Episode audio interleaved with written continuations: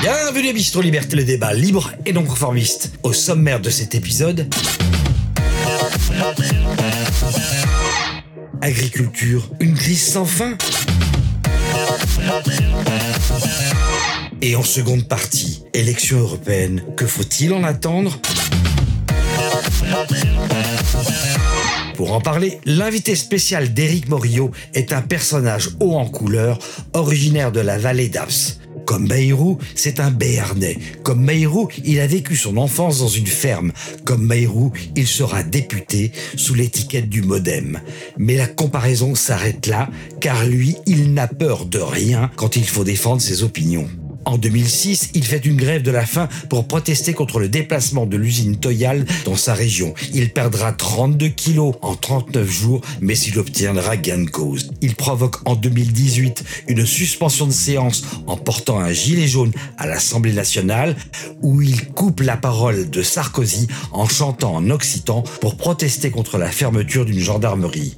Là aussi, il obtiendra gain cause. C'est un fervent soutien de la ruralité.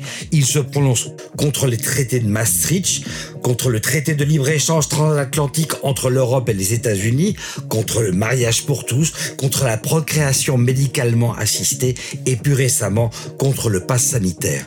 Finalement, le centre lui va bien puisqu'il est capable de soutenir aussi bien le président Sarkozy que le mouvement Nuit debout soutenu par François Ruffin. C'est même un habitué du grand écart. Il a rencontré à deux reprises Bachar el-Assad et Angela Merkel, ce qui ne l'a pas empêché de recueillir pour sa candidature le soutien de Gérard Chivardi, le dirigeant du Parti ouvrier indépendantiste démocratique, un mouvement très à gauche. Certains se disent ni de droite ni de gauche. Lui, il est à la fois de droite et de gauche, mais il est surtout au centre de la lutte pour la paysannerie française. Lui et son mouvement Résistons comptent bien peser au Parlement européen que nous allons élire en juin prochain, je vous demande d'accueillir Jean Lassalle.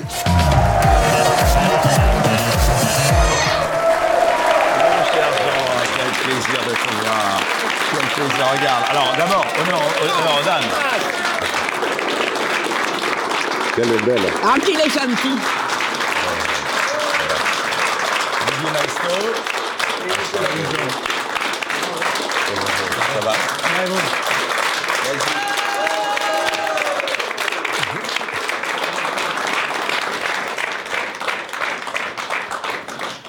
Eh bien, nous y voilà. Enfin, ça a été euh, difficile, mais nous y sommes euh, parvenus. Jean Lassalle dans Bistro Liberté, c'est la, seconde fois d'ailleurs, je crois, que tu étais venu. Parce que je vais te tutoyer un peu, mais bon, il faut pas. hein, mais on se connaît un petit peu puisque euh, tu m'as fait le plaisir et je ne tutoie pas beaucoup d'hommes politiques, mais bon, tu m'avais fait le plaisir de, venir dans une autre émission euh, récemment, Les Incorrectibles, qui a fait beaucoup parler aussi. Donc, on est ravis de te recevoir, mon cher Jean à trois jours de l'ouverture du Salon de l'Agriculture. Je ne sais pas si tu as vu la dernière émission de Bistro Liberté. Euh, il n'y avait que des agriculteurs. Et à un moment, on leur a demandé s'il y avait peut-être euh, une personnalité, euh, un homme providentiel qui allait peut-être les défendre un jour. Et tous en cœur, ils nous ont dit Jean Lassalle. Donc ça, ça t'oblige hein, quand même, ça. Merci beaucoup. D'abord, cher Eric Morillo, et je suis très heureux d'être à Bistro Liberté. Bon, on va se vous voyez quand même ce soir pour la forme. non, mais on va voir. On va voir. Euh. Euh, je suis très heureux d'être parmi vous tous.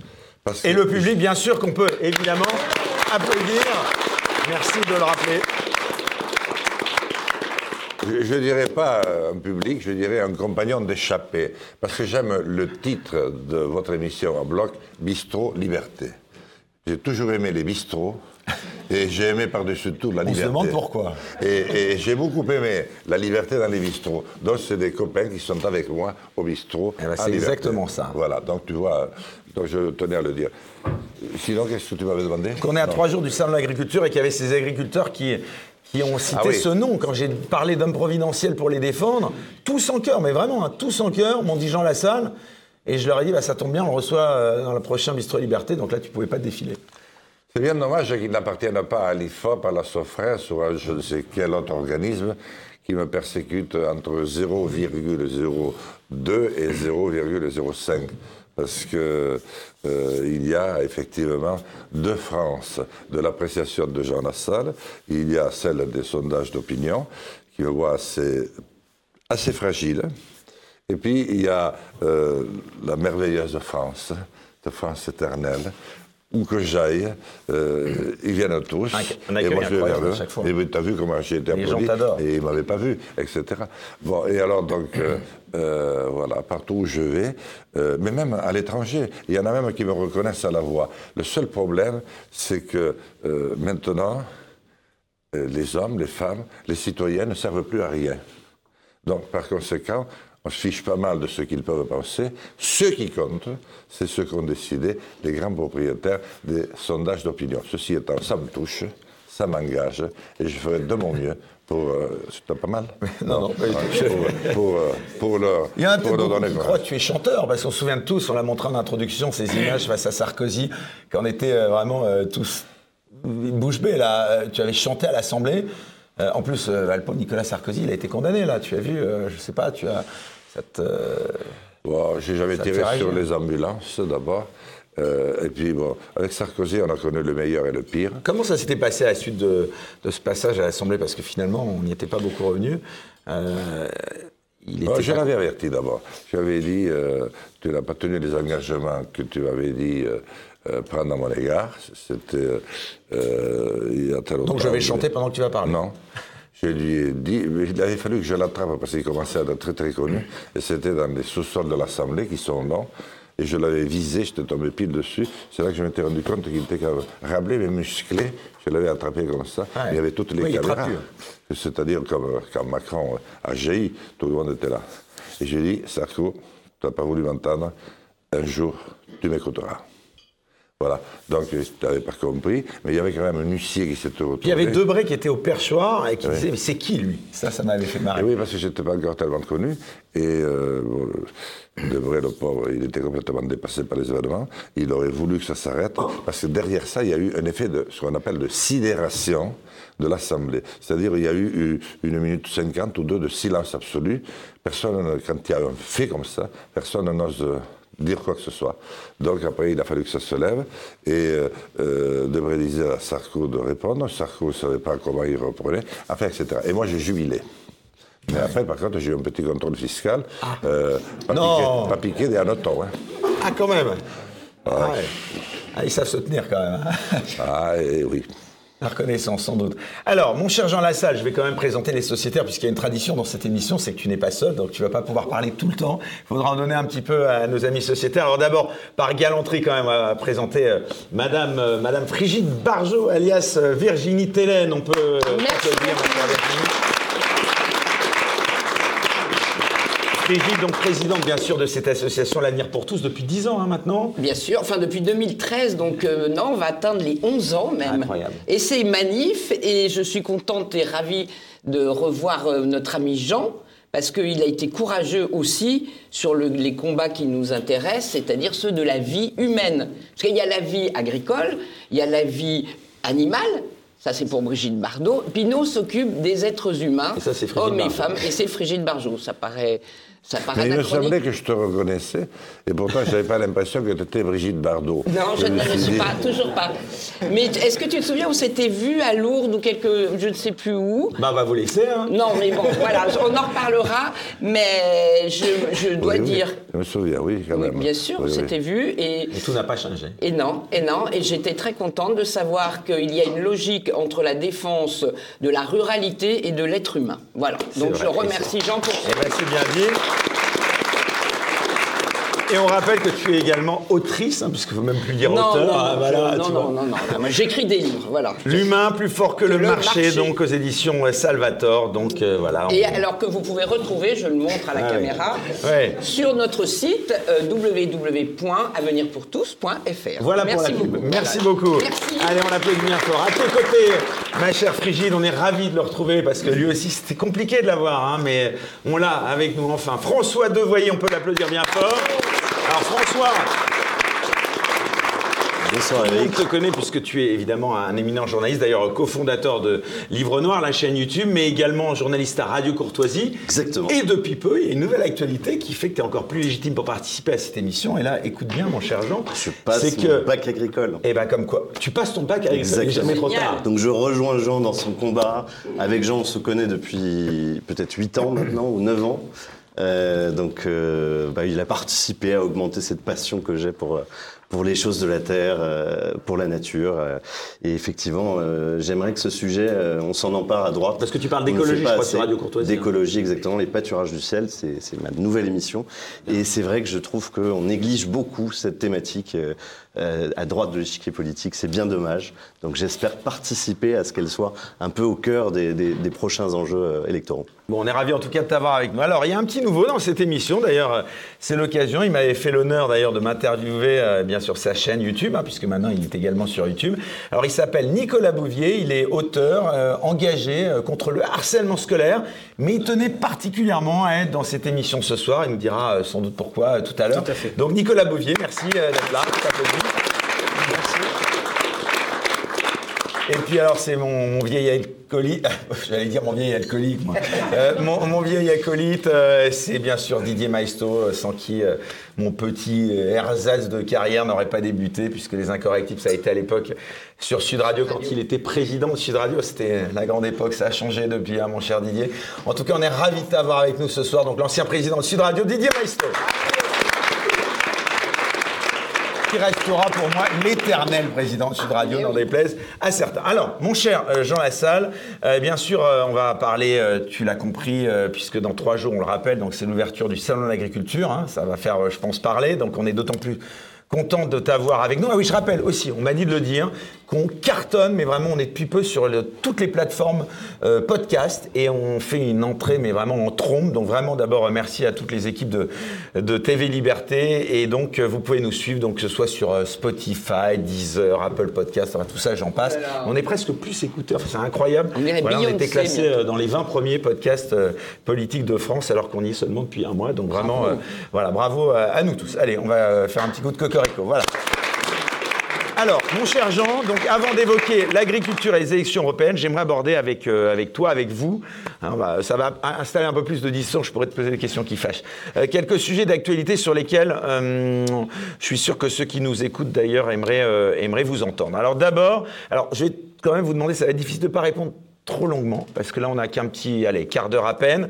On va d'abord parler de la décision juridique qui a marqué la semaine dernière. Je pense évidemment à la décision du Conseil d'État, euh, selon laquelle, pour apprécier le respect par une chaîne de télévision, quelle qu'elle soit, du pluralisme de l'information, eh bien, l'ARCOM, c'est nouveau, doit prendre en compte la diversité des courants de pensée et d'opinion représentés non seulement par les hommes politiques, ça on le savait, mais maintenant par l'ensemble des participants au programme diffusé, y compris donc les chroniqueurs, les animateurs, donc les journalistes, et les invités, bien sûr, mais pas uniquement donc le temps d'intervention des personnalités politiques. Alors comment est-ce que Jean Lassalle, il a réagi à ces décisions? Je crois qu'il a réagi parce qu'il y a eu un communiqué de presse que j'ai vu, je crois, euh, vu passer. Pauvre France. Euh, Qu'est-ce que ça peut faire euh, ce que pense un, un journaliste ou un autre citoyen? C'est le travail qu'il fait, c'est l'engagement qu'il met. Euh, la chronique, c'est fait pour être tenue. Non, moi j'aurais plutôt posé une question qui me semble beaucoup plus pertinente. C'est d'abord à quoi sert l'ARCOM? Euh, et ça, euh, moi, j'ai un très sombre pressentiment par rapport à l'ARCOM. C'est une machine à tromper les Français, mais d'une manière très grave, gravissime. Voilà, en l'occurrence, c'est le Conseil d'État hein, qui a décidé. Euh. L'ARCOM, c'était sur une plainte de Reporters sans frontières, ils ne s'étaient pas prononcés.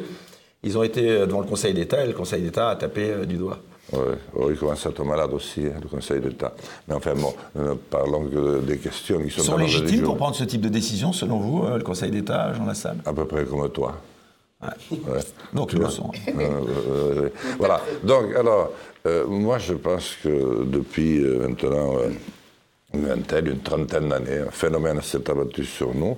Non pas uniquement en France, mais euh, en Europe euh, et dans le monde, c'est que euh, avec ce processus de financiarisation totalement insensé, euh, c'est des, des groupes. Des milliardaires. Des milliardaires, mais les milliardaires, autrefois, ça avait quand même un petit peu de sens, parce que ça pouvait être utile de temps en temps, parce qu'ils étaient fiers d'avoir des milliards, mais ils étaient fiers de faire quelque chose pour le pays et pour la France. C'est bien ça qu'on fait. M. Peugeot envoyait euh, quand même ses enfants à la même école que celle des ouvriers qui travaillaient chez lui. Tandis que maintenant, c'est une espèce de forêt vierge euh, absolument indescriptible dans laquelle tout se vend, tout s'achète. Plus rien ne vaut rien, plus n'a de valeur. Et euh, du coup, euh, les États n'ont pas de raison d'être, qu'ils n'ont pas une, une thune. L'État français n'a aucune thune. Et alors, ça s'est triangulé avec l'élection de Macron, c'est-à-dire qu'on a dit, bon, écoutez, euh, maintenant, il y a quelques types là comme ça, vous avez l'excellent Arnaud, euh, qui Bernard avec son oui, Bernard, oui, Bernard, qui, a, qui va avoir tel et tel média, son gendre, Xavier Niels. Oui, oui, qui n'est pas quand même un aigle, euh, et, le patron, et, le- Ah oui. et le patron du monde. Ah, il est brillant quand même, Xavier Niels, non? Euh, le monde le fut. Xavier Niel, euh, pas tellement. enfin, Bœuf Meury doit, doit se retourner dans sa tombe. Ensuite, euh, on a retrouvé, euh, comment il s'appelle Patrick Drahi. Le groupe Altis, au qui- BFM, à qui, qui, télé. se- qui servait, on ne savait pas d'ailleurs à quoi il servait. Enfin, il a trouvé un peu de thunes. Et alors, lui, BFM TV, c'est-à-dire les bobos, un petit peu de gauche, etc., qu'il faut soigner d'une manière spéciale. Et avec. euh, euh, C'est vrai qu'on ne voit pas souvent sur BFM TV. hein, Jean Apolline, Lassalle. Apolline de Malherbe. et- Ah oui, elle est sympathique, elle, oui. euh, euh, oui. C'était ironique hein, quand je l'ai dit d'ailleurs ailleurs, Non, non, non, non, non, mais elle est sympathique. Euh, c'est une des panthères du matin. Oui. Et alors ensuite, euh, il y a, après, euh, vous avez aussi, comment il s'appelle, l'autre, Patrick, et puis, euh, euh, euh, qui? Oui. oui, oui. Mais oui, euh, avait été encadré. Parce que c'est une loi quand même de la cohabitation. Et quand on a dit aux, grands euh, marchands de béton, tu vas prendre TF1, ça, ça a gueulé. Mais tonton Mitterrand, puissant socialiste, était pour. Parce que d'abord, il avait dû toucher quand même ce qu'il fallait. Et puis, euh, euh, il y avait aussi Jacques Chirac qui était favorable. Mais il y a eu un cahier des charges. Tandis que tous les autres, pas de cahier des charges, tout a été lancé, si j'ose dire, ainsi. Et puis alors, euh, il va manquer maintenant dans le truc, pourtant euh, euh, je le sais, sinon il y a de l'autre côté Bolloré. Alors Bolloré, je devrais l'aimer théoriquement, mais je l'aime pas du tout, parce que je trouve que c'est un rapace, il s'est emparé de tout. Alors, euh, bon, de la presse, de, de- de droite, de droite X- XL. hein, Et pas que de droite. Et- Enfin, c'est pas pas le dernier îlot de liberté quand même dans les médias, un peu Oui, mais on peut dire ça. Mais enfin, il n'invite quand même que ceux qui sont autorisés C'est vrai. par la triangulation. Si tu n'es pas autorisé, tu ne vas pas chez CNews. Tu peux avoir les La meilleurs amis. triangulation? Et la triangulation, c'est pour que ça marche, euh, il faut que ce soit que les trois côtés soient du bon côté. Et à ce moment-là, tu fais fonctionner, mais il me manque le quatrième. Donc euh, ça a été très mis au point, c'est scientifique. Chacun a sa part de marché. Et euh, il me manque le, quand même malheureux, il me manque toujours un, jour aussi il me manque un, mais il va me revenir après. Donc, euh, Donc les quatre grands euh, groupes vous invitent pas beaucoup, c'est ça non, non, non, depuis. Enfin, l'autre jour, il y a une jeune femme qui m'a invité, tout à fait charmante, et j'ai répondu d'une manière très charmante aussi. Mais avant, j'avais Sonia Mabrouk qui m'invitait, maintenant, elle a oublié. Charlotte Dornelas, avec qui euh, j'avais été voir euh, Bachar el-Assad, ce qui nous avait valu une volée de bois vert. Et d'ailleurs, j'étais venu te voir aussi après. Et ça avait pas rangé au matricule devant Ruquier. Et voilà, mais là aussi, euh, elles ont pris un peu leur distance. C'est-à-dire, du La Salle pointe trop en faux. En cas qu'ils disent des âneries et sur la financiarisation. Alors donc, euh, euh, ce qui fait que, euh, bon, mais je, je. Ah oui, j'oubliais. Ah, puis il y a, il y a- il y a la patronne de France Ah, Télévisions. Delphine oui. Mais Delphine Votre amie. Qui- Mais, mais, mais c'est pas mon ennemi non plus. Bon. Sauf, sauf qu'elle a quand même une constance dans la capacité à garder son poste qui est absolument inouïe. Et alors, une, je pense qu'elle C'est des est- médias qui sont bien neutres, en plus c'est bien les médias publics. Ah non, ça c'est, c'est une idée. euh, j'ai beaucoup aimé France Inter, euh, même quand ils m'invitaient, et surtout quand ils m'invitaient. Mais maintenant, je ne peux pas les écouter. C'est comme France 2, ça me fait mal. je vois. Même j'ai des, des personnes de mon département qui y sont, mais on le sent sur eux, ils ne sont pas à l'aise, tu vois, ils sont pas à l'aise. Alors que la télévision publique, nationale en France, payée avec nos impôts, devrait être une télévision heureuse. Et tu peux annoncer des choses tragiques et catastrophiques et tu les annonces. Tu peux annoncer aussi des joyeusetés, tandis que là, tout est mélangé, comme l'est actuellement toute la presse sans dessus-dessous. Mais ce n'est pas la faute aux journalistes. C'est la faute au système qui les oblige. T'invites Jean Lassalle, t'es viré. T'es viré, mon vieux. Sauf ici, où c'est euh, le, Ah bah, ici, on invite tout le monde. celui, celui qui regarde qui paye. Ah, ça change un peu. Et voilà. Les Et à partir de ce remercie, moment-là, à partir de ce moment-là, ça change tout même, je dirais. On est libre. Ça change tout. Et voilà. Bistrot, Liberté. liberté. Exactement. D'ailleurs, un bistrot, euh, c'est assez libre aussi. hein. Mais c'est vrai que toi, alors moi je te retutoie parce que je peux pas m'empêcher de te de te tutoyer. C'est vrai que tu peux faire un peu peur parce que tu es un peu, un petit peu quand même imprévisible, mon cher Jean. Et c'est vrai que Jamais. vraiment, Je suis toujours prévisible dans mon Enfin, quand tu imprévisibilité. balances que, je sais pas, euh, Emmanuel Macron n'est peut-être pas vacciné, euh, je sais que ça avait fait réagir, je crois, il y a quelqu'un là qui, était assez à donf. Euh, hein, Nicolas, bon, allez. euh, Je commence maintenant moi. Allez, mais, euh, normalement, vous n'avez pas le droit de parler, mais juste là-dessus. Oui, oui, parce que euh, quand on a fait l'émission ensemble il y a quelques jours, justement, je, je me suis euh, interrogé, puisque Jean Lassalle a fait des déclarations tonitruantes dans plusieurs médias concernant euh, la non-injection d'Emmanuel Macron et de certains de ses ministres, etc. Moi, il s'avère que j'ai un parcours un peu particulier, puisqu'on a déjà failli se rencontrer avec M. Lassalle il y a cinq ans, à l'Assemblée nationale, et il été euh, très proche de, mon combat contre le harcèlement scolaire. Et donc, euh, moi, été une ancienne victime de harcèlement scolaire, donc je sais ce que c'est que d'être le pestiféré euh, de la classe ou de l'école. Et j'ai été aussi, dans mon ancien travail, eh bien, un ancien suspendu. J'ai été suspendu avec le pass vaccinal notamment, et euh, j'ai On fait va pas partie de parler ces... du vaccin des effets secondaires. hein, on parle mais, juste sur le mais plan, euh, simplement là-dessus. ouais, et c'est vrai que c'est son soutien aux victimes du pass sanitaire, moi, ça m'a beaucoup plu. Ça, la marche que vous avez faite, ou encore euh, la grève de la faim, ou le gilet jaune, puisque j'ai été gilet jaune Ouais, également. puis on se souvient de gens qui étaient en gilet jaune à Tout à l'Assemblée, ça aussi, c'était un Et- moment fort. Fort. Voilà, c'est très fort. Et je me suis dit, qu'est-ce qui fait que, après tous ces actes de courage qui auraient pu le marginaliser dans la vie politique pour toujours, qu'est-ce qui fait que cette question-là de est-ce que le président de la République ou pas n'est pas injecté fait qu'il n'ose pas apporter les preuves nécessaires quand on sait qu'il y a eu cette fameuse déclaration de juillet 2021 sur le pass sanitaire, on s'en donc la souvient question. tous. allez, ouais. Bah, la question, où sont les preuves? Quelles sont les preuves et pourquoi vous n'osez pas en parler alors que ça fait deux ans qu'on attend vos réponses? Mais c'est pas que je n'ose pas en parler, c'est que euh, je n'ai pas reçu euh, cette information euh, Ouais, du ciel. du ou, ciel. voilà, j'ai cette information de trois personnes qui sont très impliquées dans le dossier. Non, mais je ne protège pas. Elles m'ont dit voilà les faits indiscutables et il n'a pas été vacciné. Le seul problème, c'est que maintenant, si tu sors ça à tort et à travers, tu nous fais sauter pour rien.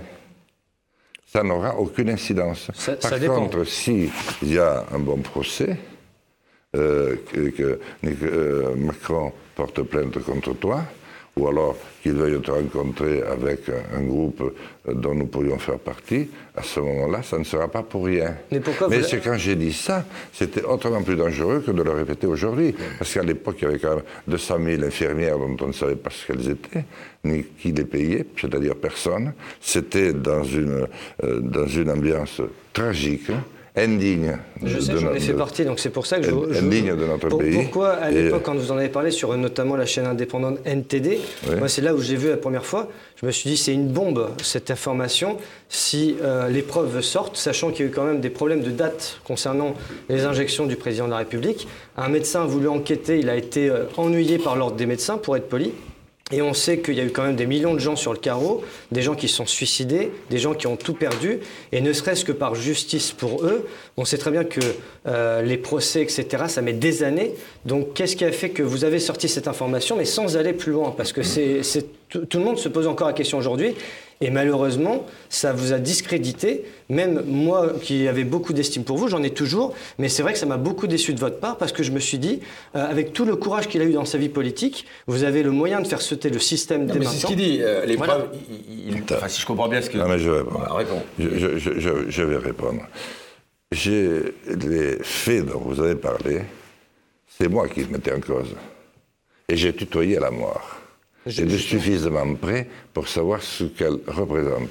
Et au quotidien, et dans des longues nuits sans sommeil. Voilà. Et j'avais quatre enfants, et ma femme. Voilà. Je que j'ai toujours. Donc je sais ce que c'est.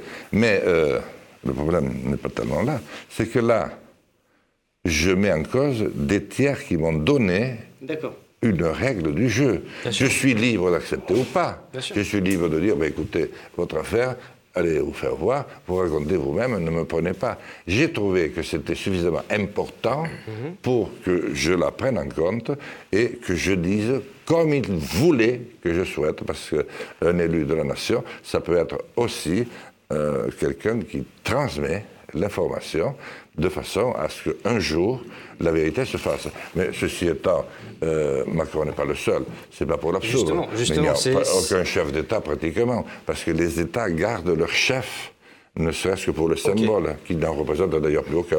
Ok, Mais donc la mise au point est faite. Allez, on va terminer euh, cette introduction avec euh, trois petites questions. T'as été Enfin, content, quand même. Ah, moi, je- tenu, euh, bon, moi, je, va. moi, je voulais, voilà, j'avais dit à Nicolas qui Merci pourrait la, Je la pourrais le remercier de s'être occupé de, des enfants qui sont maltraités à l'école, parce qu'ils ont un petit peu une manière de parler qui ne va pas, ou alors ils co- connaissent, ils confondent les couleurs, etc. Et, et ça a toujours été. Mais c'est dramatique pour ceux qui le vivent. Et moi, j'ai été très heureux qu'ils mènent ce combat-là. Voilà. Eh ben, c'est fait. Allez.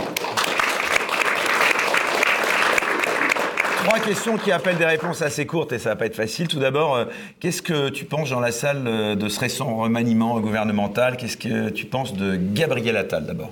Alors, ça va être assez bref. Je n'en pense rien, parce que ça ne sert strictement à rien.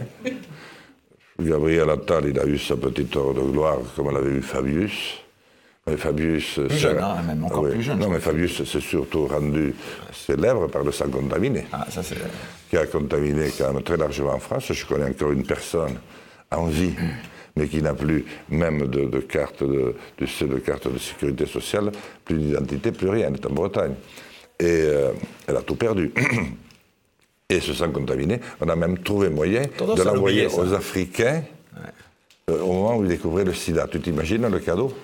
Hein Et ça, ça fait d'un homme, non pas un ancien Premier ministre jeune, ça fait un président du Conseil constitutionnel. C'est une honte absolue pour notre pays. Monsieur Fabius est une honte absolue pour notre pays tous les jours. Bon, alors ça, c'est dit. J'ai pas été trop long. Non, ça va. C'était assez bref. euh, C'était bien. Euh, allez, deux mots de politique internationale. Alors, ça va être compliqué de faire court, mais quand même rapidement. Oh, Tout d'abord. t'as vu, hein Ouais, c'est bien. La guerre en Ukraine. euh, quel regard euh, tu portes sur l'évolution du conflit Le même que le tien, on n'y comprend strictement rien.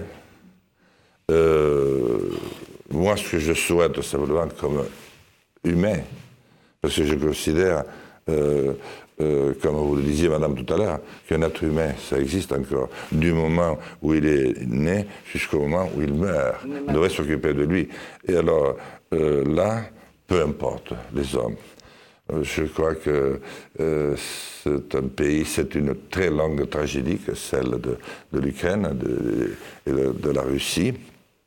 Euh, vous voulez Monsieur Poutine, me semble-t-il, avait dit à certains moments euh, que euh, si l'URSS avait s'était occupé de la Hollande et de la Belgique, comme l'OTAN s'occupait d'un certain, un certain nombre de pays proches de la Russie, euh, on entendrait peut-être parler de la question. Bon, euh, moi, je crois que la manière dont il conduit cette affaire euh, est indéfendable. Ceci étant, euh, il y a l'histoire et puis il y a la résistance magnifique de, de ce peuple. Donc, je crois qu'on ne peut pas faire l'histoire et la juger en même temps.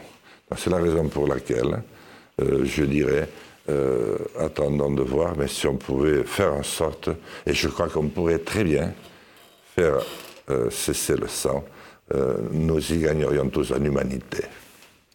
Et puis alors il y a ce conflit euh, au Proche-Orient.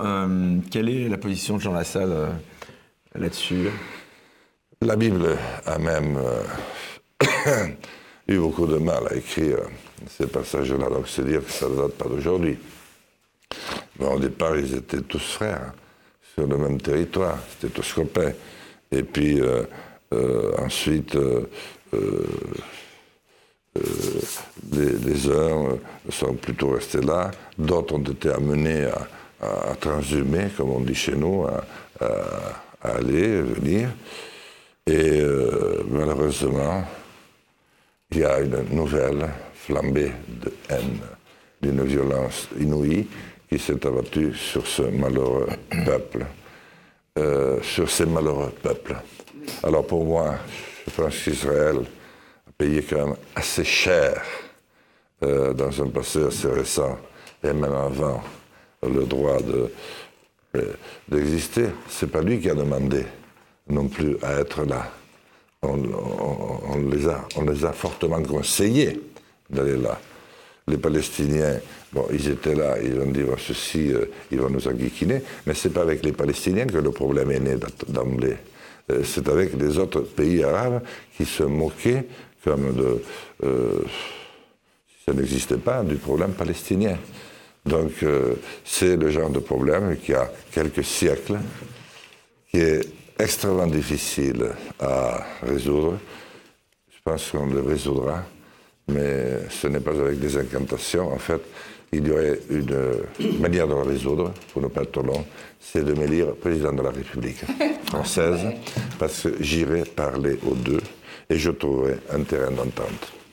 Bon, eh ben ça c'est un scoop déjà, tu nous confirmes que tu es candidat euh, en 2027. Bon, allez, c'est le moment, on va parler de cette actualité brûlante à trois jours de l'ouverture du Salon de l'agriculture. On va parler bien sûr euh, de cette crise agricole, donc on vient à la politique euh, intérieure. C'est le sujet de notre premier débat ce soir dans Bistro Liberté. Agriculture, une crise sans fin. Les mesures annoncées par Gabriel Attal sont-elles un écran de fumée? Va-t-on vers un salon de l'agriculture sous haute tension? Que faire pour régler durablement cette crise et redonner son lustre au monde rural et paysan? Voilà. C'est le sujet d'actualité. Et puis là, vous l'avez compris, les sociétaires, vous pouvez enfin vous libérer et donc euh, intervenir. Alors, on parle de cette crise agricole que l'on croyait derrière nous il y a quelques jours, mais qui pourrait en réalité ne pas être terminée du tout. Globalement, quel bilan, euh, Jean Lassalle, euh, tu fais de cette crise et de la mobilisation importante du monde paysan? Deux, essentiellement. C'est l'immense tristesse de voir ces hommes et ces femmes qui ne manifestent pas tous les jours, qui, lorsqu'ils partent à manifester, laissent leur propriété strictement seule, avec les bêtes qui s'y trouvent euh, et tout ce qu'il y a. Parfois une personne seule, parce que euh, dans nos propriétés, les, les papilles euh, restent parfois jusqu'à leur dernier jour. Euh, Voilà. Et ils n'ont personne pour les remplacer. Ils n'ont déjà pas une minute et ils le font. Donc c'est triste de voir ces hommes acculés à cette forme de désespoir. Et en même temps, c'est un espoir heureux, parce qu'ils sont au bord de l'abîme et ils se redressent en disant Nous ne mourrons pas, cher Eric, nous allons nous battre. Alors on sait ce qu'ont donné dans le passé lointain les jacqueries, mais euh, c'est euh, des placements à long terme, parce que ça a permis aussi au monde paysan, à d'autres reprises, et à d'autres lieux, et en d'autres époques, d'exister, parce qu'on avait toujours un peu tendance à oublier qu'il exista. François Devoyer. Ah, J'aimerais y croire, cher Jean, mais euh, j'ai l'impression que c'est plutôt le chant du cygne euh, de la paysannerie et de l'agriculture. C'est-à-dire que c'était leur dernière, euh, leur dernière mise. Euh, ils ont fait tapis, euh, ils se sont fait abuser, on en parlera peut-être, mais par la FNSEA. Et les jeunes agriculteurs, qui, je le rappelle, sont une euh, et même entité, C'est-à-dire que là, c'est un magnifique exemple de communication. Euh, on, on, donne l'impression qu'il y a plusieurs syndicats qui ont négocié. En réalité, c'est la même chose. Les GIA et la FNSEA donc, sont exactement le même syndicat agricole. Bah, c'est les jeunes de la, des vieux. Exactement. Et en fait, tout avait été négocié en amont. C'était même la blague. J'étais sur plusieurs barrages disaient est-ce, qu'ils se sont même entendus sur le moment où ils appelaient après le discours de Gabriel Attal? Enfin, ça a failli, la, réponse de la FNSEA a failli arriver plus tôt que les annonces du ministère pour arrêter la manifestation. Moi, ce qui m'inquiète, c'est qu'on a vu là-dedans toute la tambouille euh, syndicale, euh, médiatique, politique, mais que rien dans la réalité n'a changé. Parce que ce que vous avez très bien dit au départ, c'est que le problème de l'agriculture, c'est que dans dix ans, ils seront moitié moins. Ils savent que c'est leur dernière chance. C'est-à-dire que dans 10 ans, ils ne seront même plus assez nombreux pour venir manifester. Parce qu'encore aujourd'hui, il y a les vieux qui tiennent la ferme, il y a euh, la famille, le cousin. Mais demain, ce seront des nouveaux agriculteurs, au mieux, euh, des immigrés clandestins, au pire, qui conduiront les tracteurs pendant que des grands propriétaires euh, récolteront les fonds de la PAC. Mais en fait, on a une agriculture qui subit c'était Welbeck qui le disait dans Sérotonine, le plus grand plan social de l'histoire. En fait, c'est le plus immense plan social qui ne touche pas que la France, qui ne touche pas que l'Europe, qui touche tout l'Occident, puisque c'est la même chose aux États-Unis, où pourtant le, le, système ne ressemble pas beaucoup au nôtre. Et donc c'est un plan social qui se fait en silence, et on voit mourir nos paysans, c'est-à-dire disparaître. C'est un métier de transmission par excellence. ils ne peuvent plus transmettre. Ils n'ont personne à qui transmettre. Alors il y a eu quelques, quelques tentatives. Là, on a dit bon, on va faire, on va faciliter les transmissions de père à fils. Mais l'ennui, c'est que les fils ne veulent plus reprendre la ferme.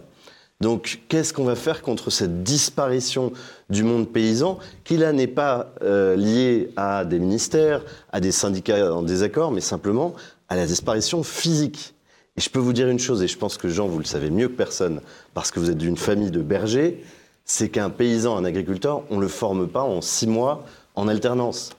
Euh, il faut des années pour avoir la connaissance de ce métier. Vous savez, ça fait partie des rares métiers que l'intelligence artificielle ne remplacera jamais. C'est-à-dire que c'est des choses qu'on apprend avec le temps. Et vous connaissez le temps paysan, c'est des choses qui vont doucement, lentement, le geste qu'on observe, qu'on reproduit, qu'on reproduit à nouveau, Qu'est-ce qu'on va faire pour lutter contre cette disparition? De gens. Alors, euh, cher François, euh, euh, je vous connais trop, enfin pas suffisamment, mais pour, pour affirmer d'emblée qu'il y a peut-être eu une ambiguïté dans ma réponse. Je croyais avoir compris que Eric m'avait demandé quels étaient les sentiments que ça, comme ça, comme c'était le début. J'ai dit de la tristesse et, euh, comment je devrais dire, un grand espoir. Et un grand espoir. Voilà.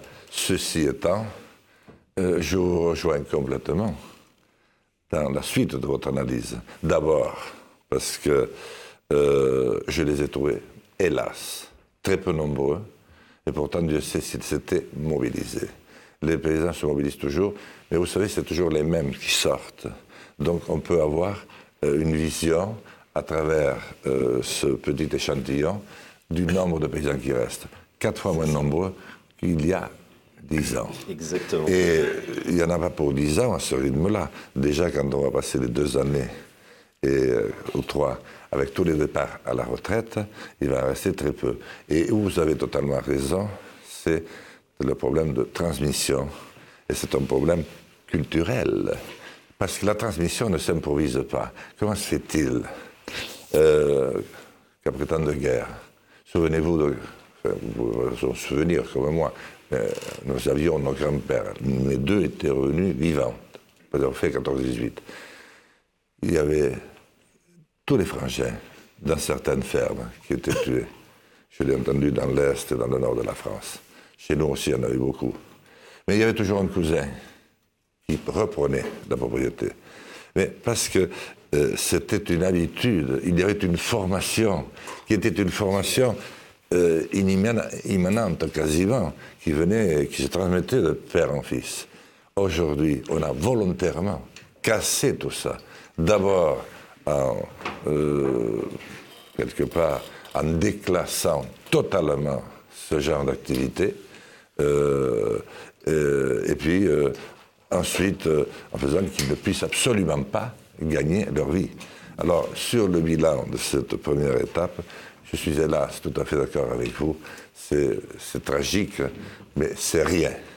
Mais c'est beaucoup, parce que malgré tout, euh, des gens se sont, des citoyens français, se sont encore mobilisés. Je me souviens de la manifestation de Raymond Lacombe, qui fut notre président de la FNSEA, que j'ai beaucoup aimé. Et nous étions quasiment frangins, même s'il était un peu plus âgé que moi.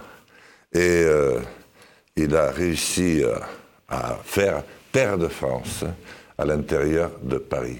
Et c'était, je ne sais combien de centaines de milliers. Faut s'attendre à des tensions, là, au moment de l'ouverture du centre de l'agriculture. J'ai fini de centaines de milliers qui défilaient dans la rue de Paris. Et les Parisiens qui sortaient aux portes. On vous aime. On ne veut pas que vous disparaissiez. Et parmi eux, il y avait des infirmiers déjà, il y avait aussi des médecins, il y avait des ouvriers, il y avait l'ensemble des hommes et des femmes qui composent le territoire rural dont nous sommes tous issus, même dans le 16e arrondissement, un jour ou l'autre. Donc c'est un problème, c'est non mais justement, c'est intéressant, la troisième de France, grande cause pense que ça peut repartir, le mouvement, en tout cas qu'il peut y avoir des tensions au moment euh, Mais du salon de l'agriculture. il, il, y en aura, d'abord parce qu'on ne fait pas disparaître euh, l'un des plus, le, des plus vieux, peut-être le plus vieux métier du monde, c'est cultiver la terre pour se nourrir sans que ça laisse quelques traces. Deuxièmement, il y a ceux qui ne pensaient pas devoir parler, qui vont prendre la parole. Parce que la France est entretenue comme du papier musique.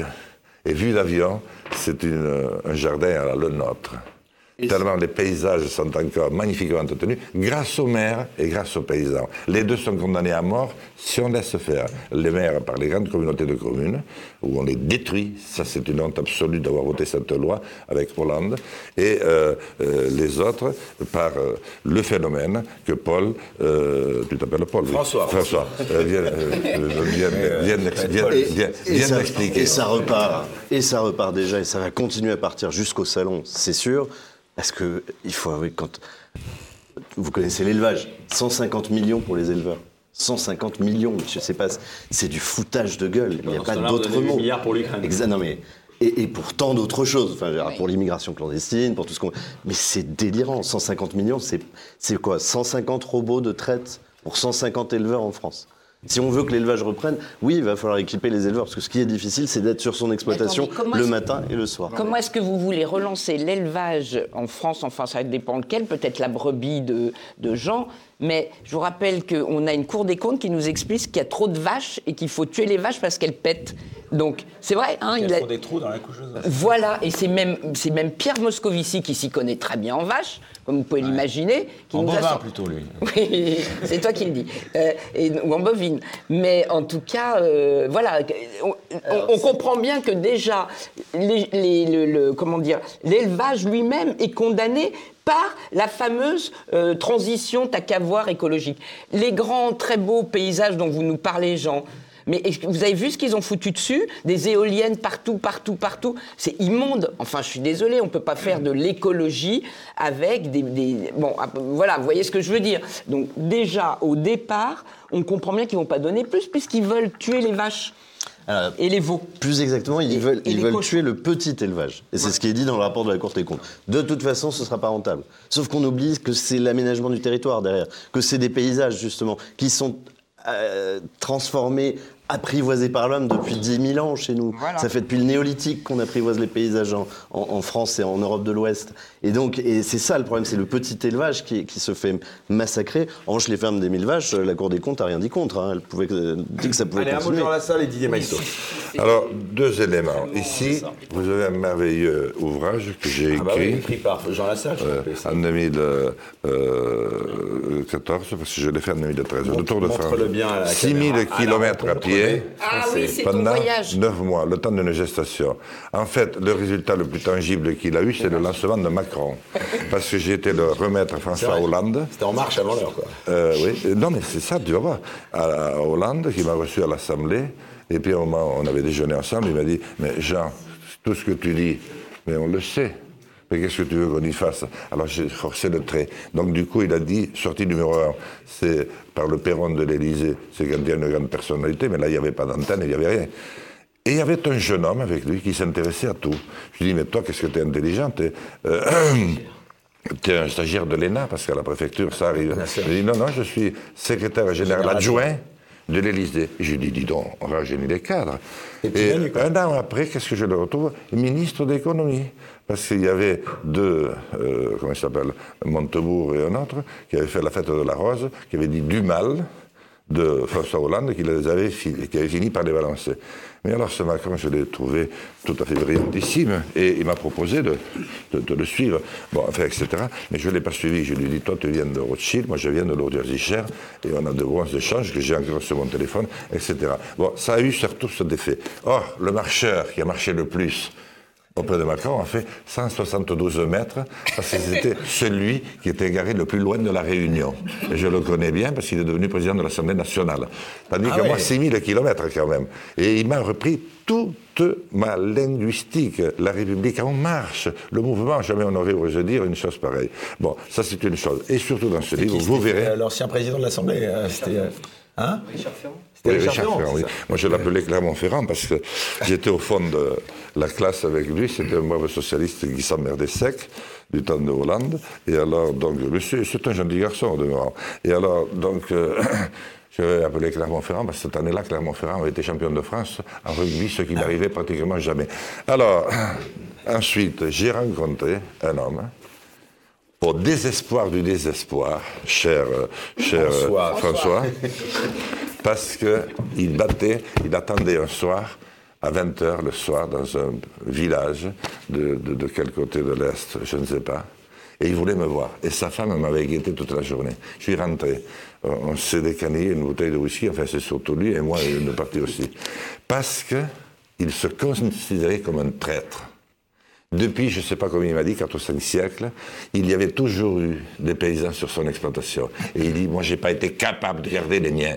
Il y en avait un qui voulait rester. Il est resté longtemps, il démontait le tracteur, il le remontait. Un jour, il nous a amené euh, une petite, une copine. J'ai tout de suite senti que ça ne marchait pas. Eh bien, il me l'a enlevée, et maintenant, elle est infirmière, non, elle, est, elle a un emploi euh, à temps partiel à, à l'hôpital d'Amiens.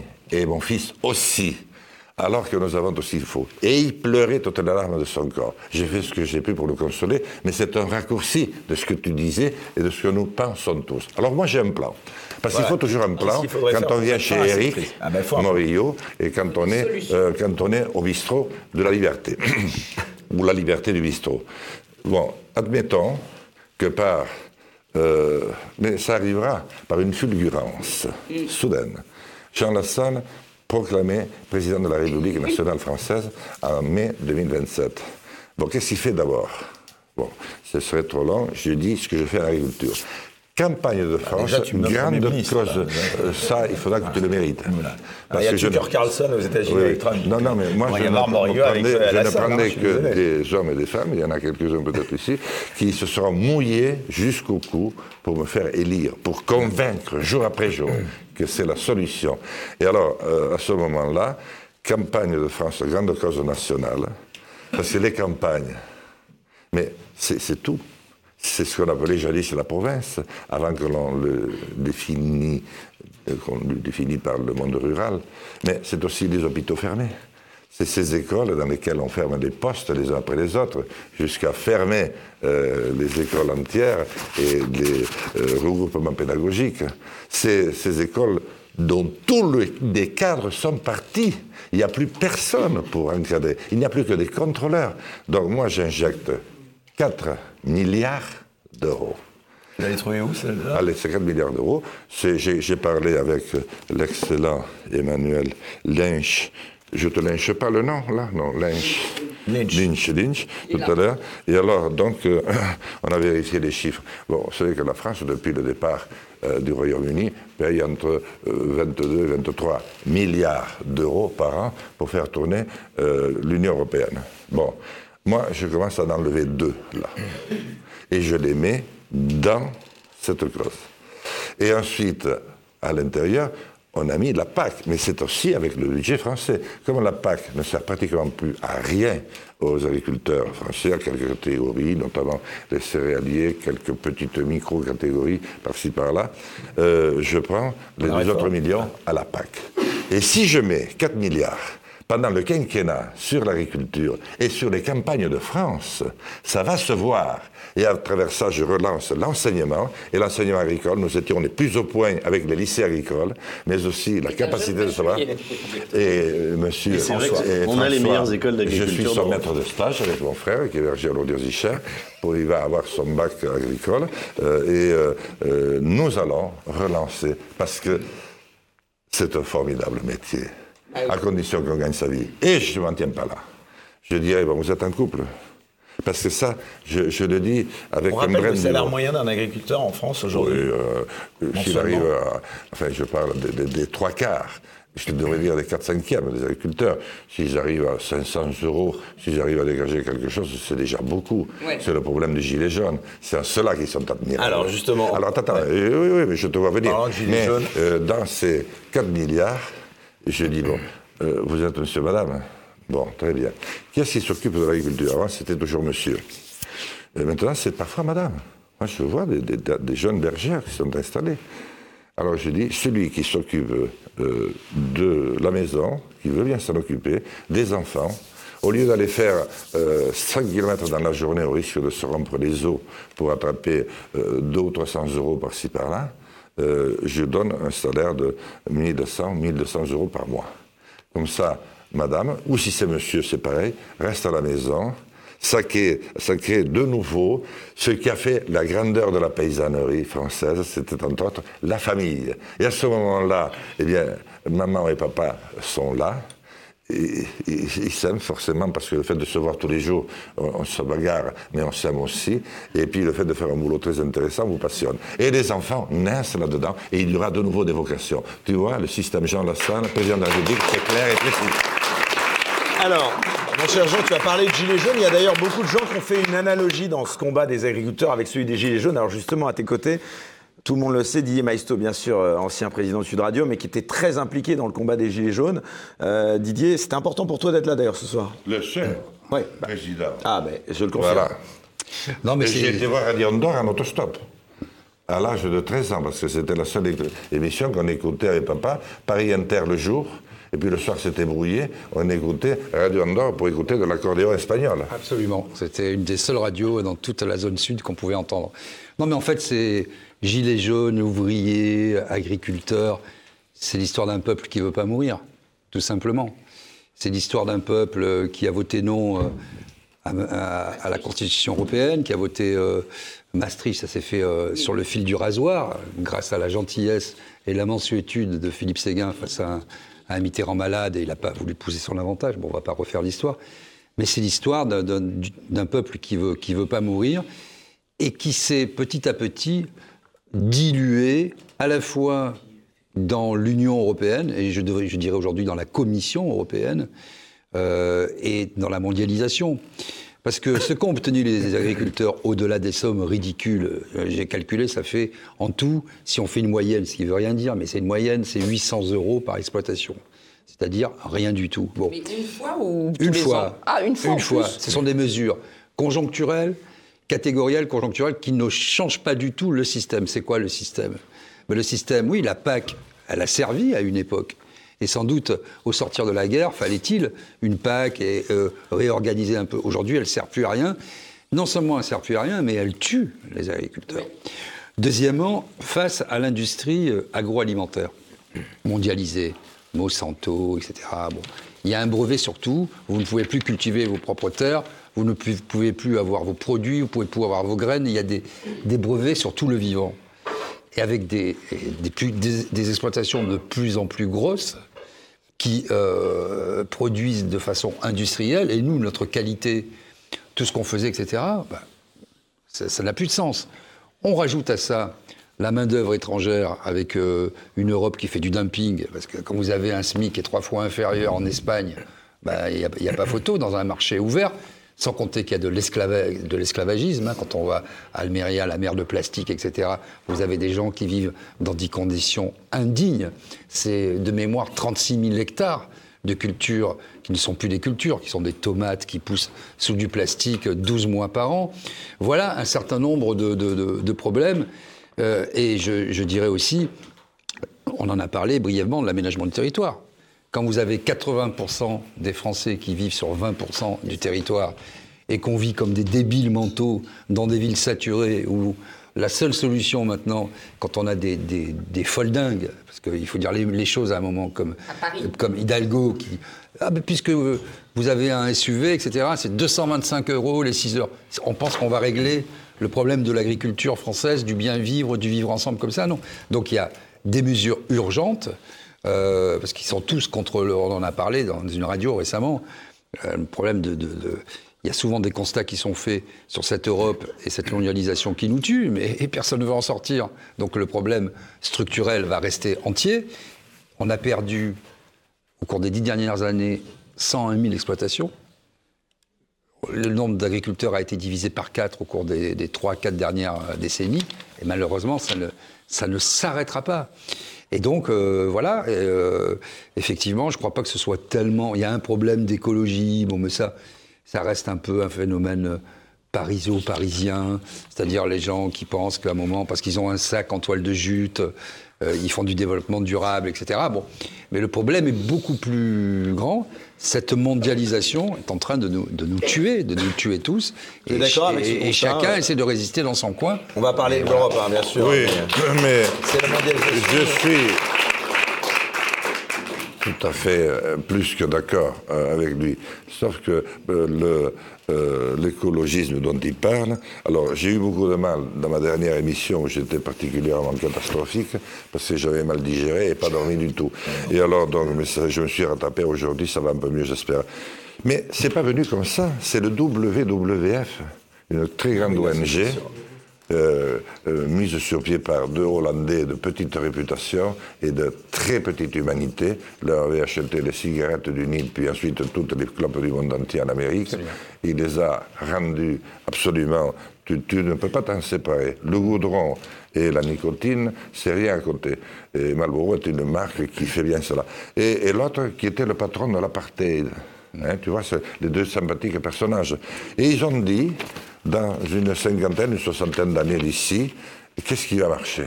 Eh Les gens seront tous entassés dans des euh, cages à lapins, comme on disait déjà dans les années 60, et ils auront la nostalgie des prés verts, où on courait à qui mieux mieux, etc. Donc, ils voudront parler de nouveau du nounours, du loulou, etc. Mais ils voudront parler aussi du paysan qui, qui, qui, qui, détruit tout, euh, qui fait de la malbouffe, etc., etc. Et ça a été monté de toutes pièces avec des techniciens, des, des, des as de la communication et des budgets pharaoniques comme peut en fournir peuvent en fournir les États-Unis chaque fois qu'il s'agit de détruire la France et avec elle quelques-uns des pays qui comptent dans cette vieille Europe. Donc voilà, c'est pas du tout le fait du hasard, c'est terrible. C'est un fait qui j'espère sera poursuivi un jour. Il faut que je sois président de la République pour ce faire, euh, et qui sera très gravement jugé. Donc c'est pas du tout un hasard. Nicolas. Ben pour rejoindre tout ce qui a été dit, je suis assez d'accord. D'ailleurs, je partage les points de vue. Euh, déjà, la question de l'Union européenne, justement, on va en parler tout à l'heure, mais euh, c'est un peu le nerf de la guerre aussi. Hein, C'est-à-dire que qu'est-ce qui décide encore de la politique agricole française sachant que Bruxelles euh, a la main mise. Ensuite, il y a la FNSEA, bien sûr, qui est une forme de MEDEF du monde agricole, en réalité, où on a un quart des, des agriculteurs qui sont syndiqués, mais avec un, un, une puissance de nuisance de la FNSEA qui est presque de 150%. du syndicat euh, FNSEA, euh, d'ailleurs jeune, c'est un syndicat jeune, jeune, comme le MEDEF. Non, jeune, jeune tu es jeune. Ouais, moi, je, suis, je suis du sud, mais du sud-est. Non, non, mais en vérité, tous ces syndicats, quand même, font énormément de mal. Parce que quand vous avez, euh, je vais prendre quelques chiffres, il faut toujours donner pas trop, mais quelques-uns. En France, la France, c'est quoi? C'est 99% de petites entreprises. 99. C'est-à-dire que vous avez 96% de TPE, de 0 à 19, c'est-à-dire 0 le type qui s'emploie lui-même à 19 salariés, le reste c'est des PME. Et vous avez quoi? 50 groupes, peut-être peut-être même pas, de plus de 5000 personnes, dont le siège n'est même pas en France. C'est ça le tissu euh, économique, euh, le tissu économique français. Donc quand le, petit patron, il va euh, se syndiquer au MEDEF et que le type lui, parte, lui parle de bourse, de corporate governance, etc., le type il fait des euros. Il ne sait pas qu'il est en train de se faire rouler dans la farine. Quand le MEDEF défend les métiers en tension pour continuer, comme on le disait en Espagne, l'esclavagisation d'un certain nombre euh, d'humains, c'est scandaleux, ça. Et donc, oui, euh, comme le, président de la, de FNSEA, ils n'ont pas tous été comme ça, parce que Lacombe, etc., et d'autres ont été des grands présidents, euh, qu'est-ce qu'ils font, ces gens-là? Ils défendent leurs intérêts qui sont diamétralement opposés à ceux du monde paysan. Le, président actuel du MEDEF, du, de la FNSEA, tant mieux pour lui. Je veux dire, c'est un agro-industriel à la tête d'une quinzaine, d'une quinzaine de. Sans parler de son salaire, de grands. Non, mais peu importe du salaire, mais en tout cas, il, a plein de sociétés, des holdings, etc., qui sont dans l'agro-agriculture. Il faut le savoir quand même. Et donc, il a tout un tas d'entreprises comme ça. Il a une énorme exploitation, je ne sais pas, de 700 hectares. Donc, lui, euh, la souffrance du monde paysan, c'est pas son problème. Comme, le, problème, comme le président du MEDEF, le, le petit plombier du coin, c'est pas, c'est l'emmerdeur, le petit plombier du coin. Voilà la vérité. Le souci, c'est pourquoi est-ce que c'est lui qu'on voit dans tous les médias comme représentant des petits, justement, qui eux n'ont pas, arrivent pas même à bouffer à la Ça, c'est toute la question. C'est toute la question de la, représentativité. Comme aurait dit Coluche, il est autorisé. Et il s'est autorisé.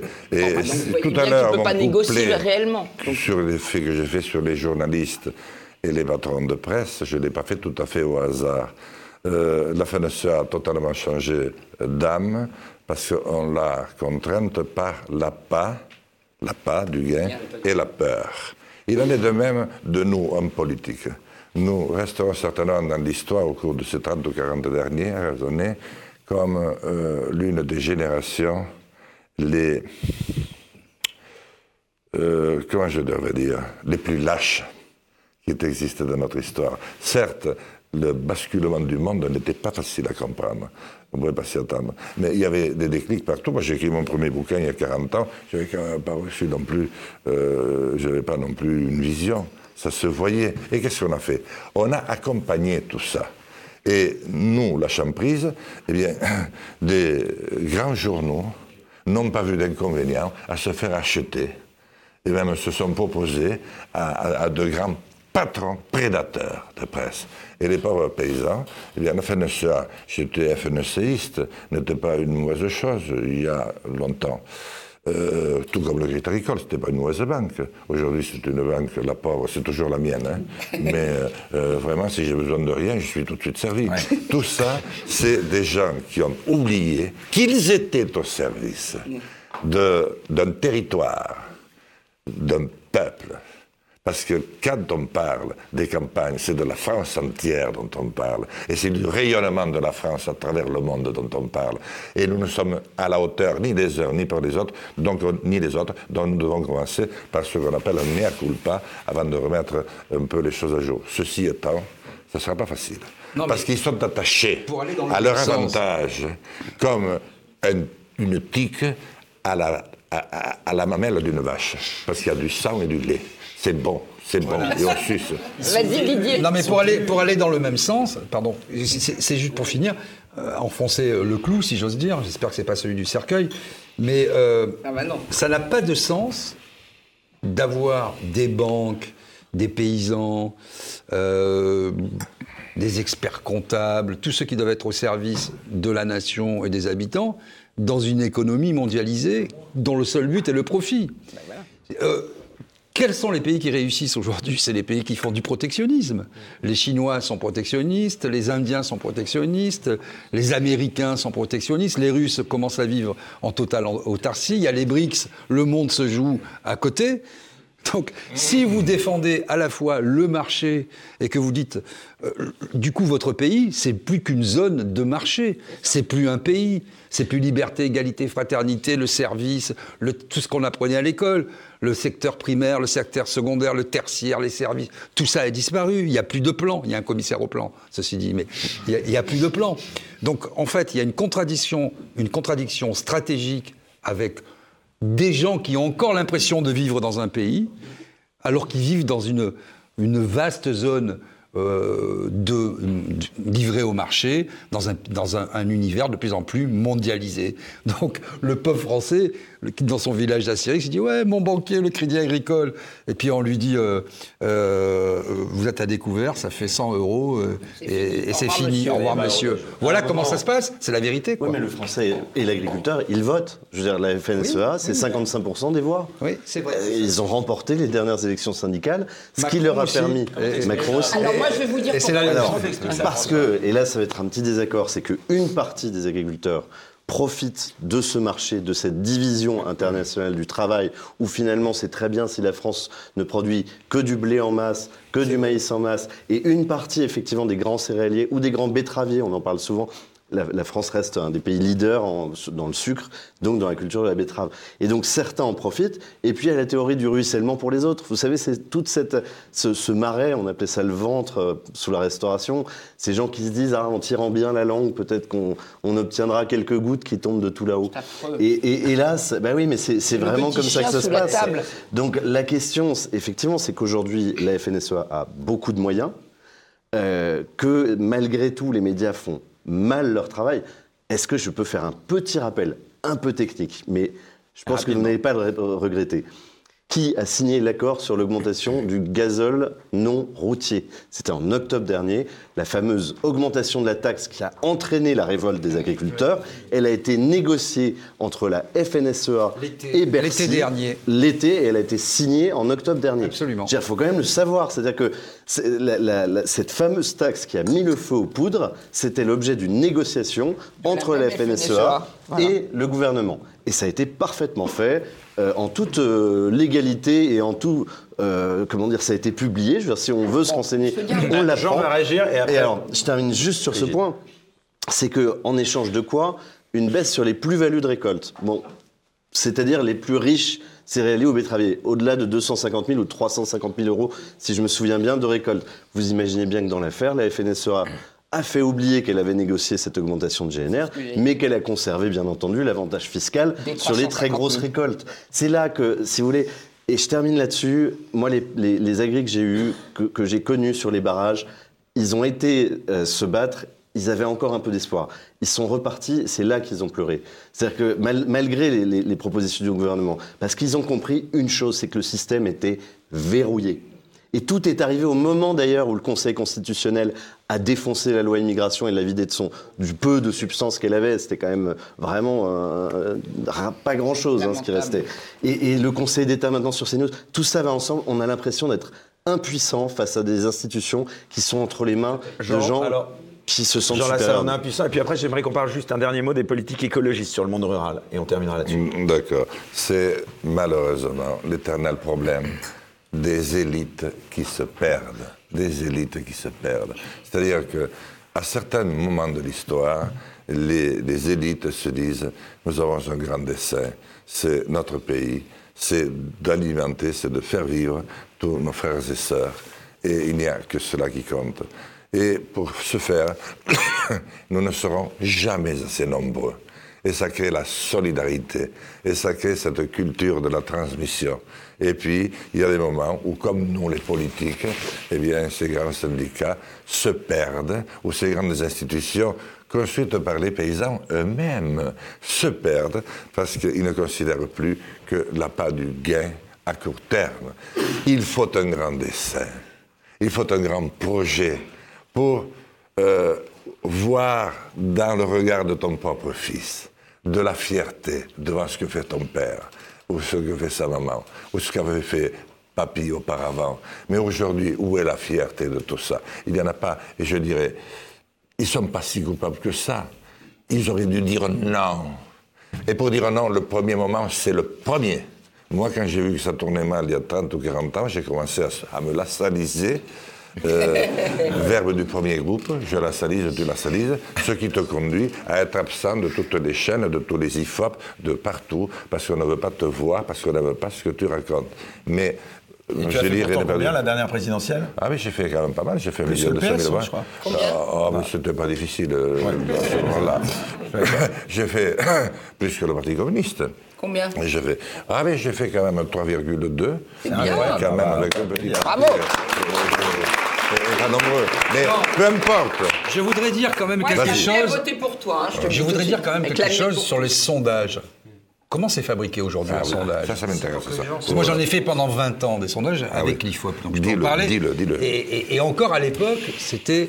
euh, Allez, 5 minutes et on conclut. Avec hypnose ou avec non, euh, IFOP, pas hypnose. C'est un peu la même chose. C'est la même maison mère, non Non, mais en fait, jusqu'à jusqu'à encore 5 ans, disons, il y avait du face-à-face, qu'on disait, des appels ou des, euh, des enquêteurs qui allaient chez les gens, dire qu'est-ce que vous pensez de la salle, ah, il est super, etc.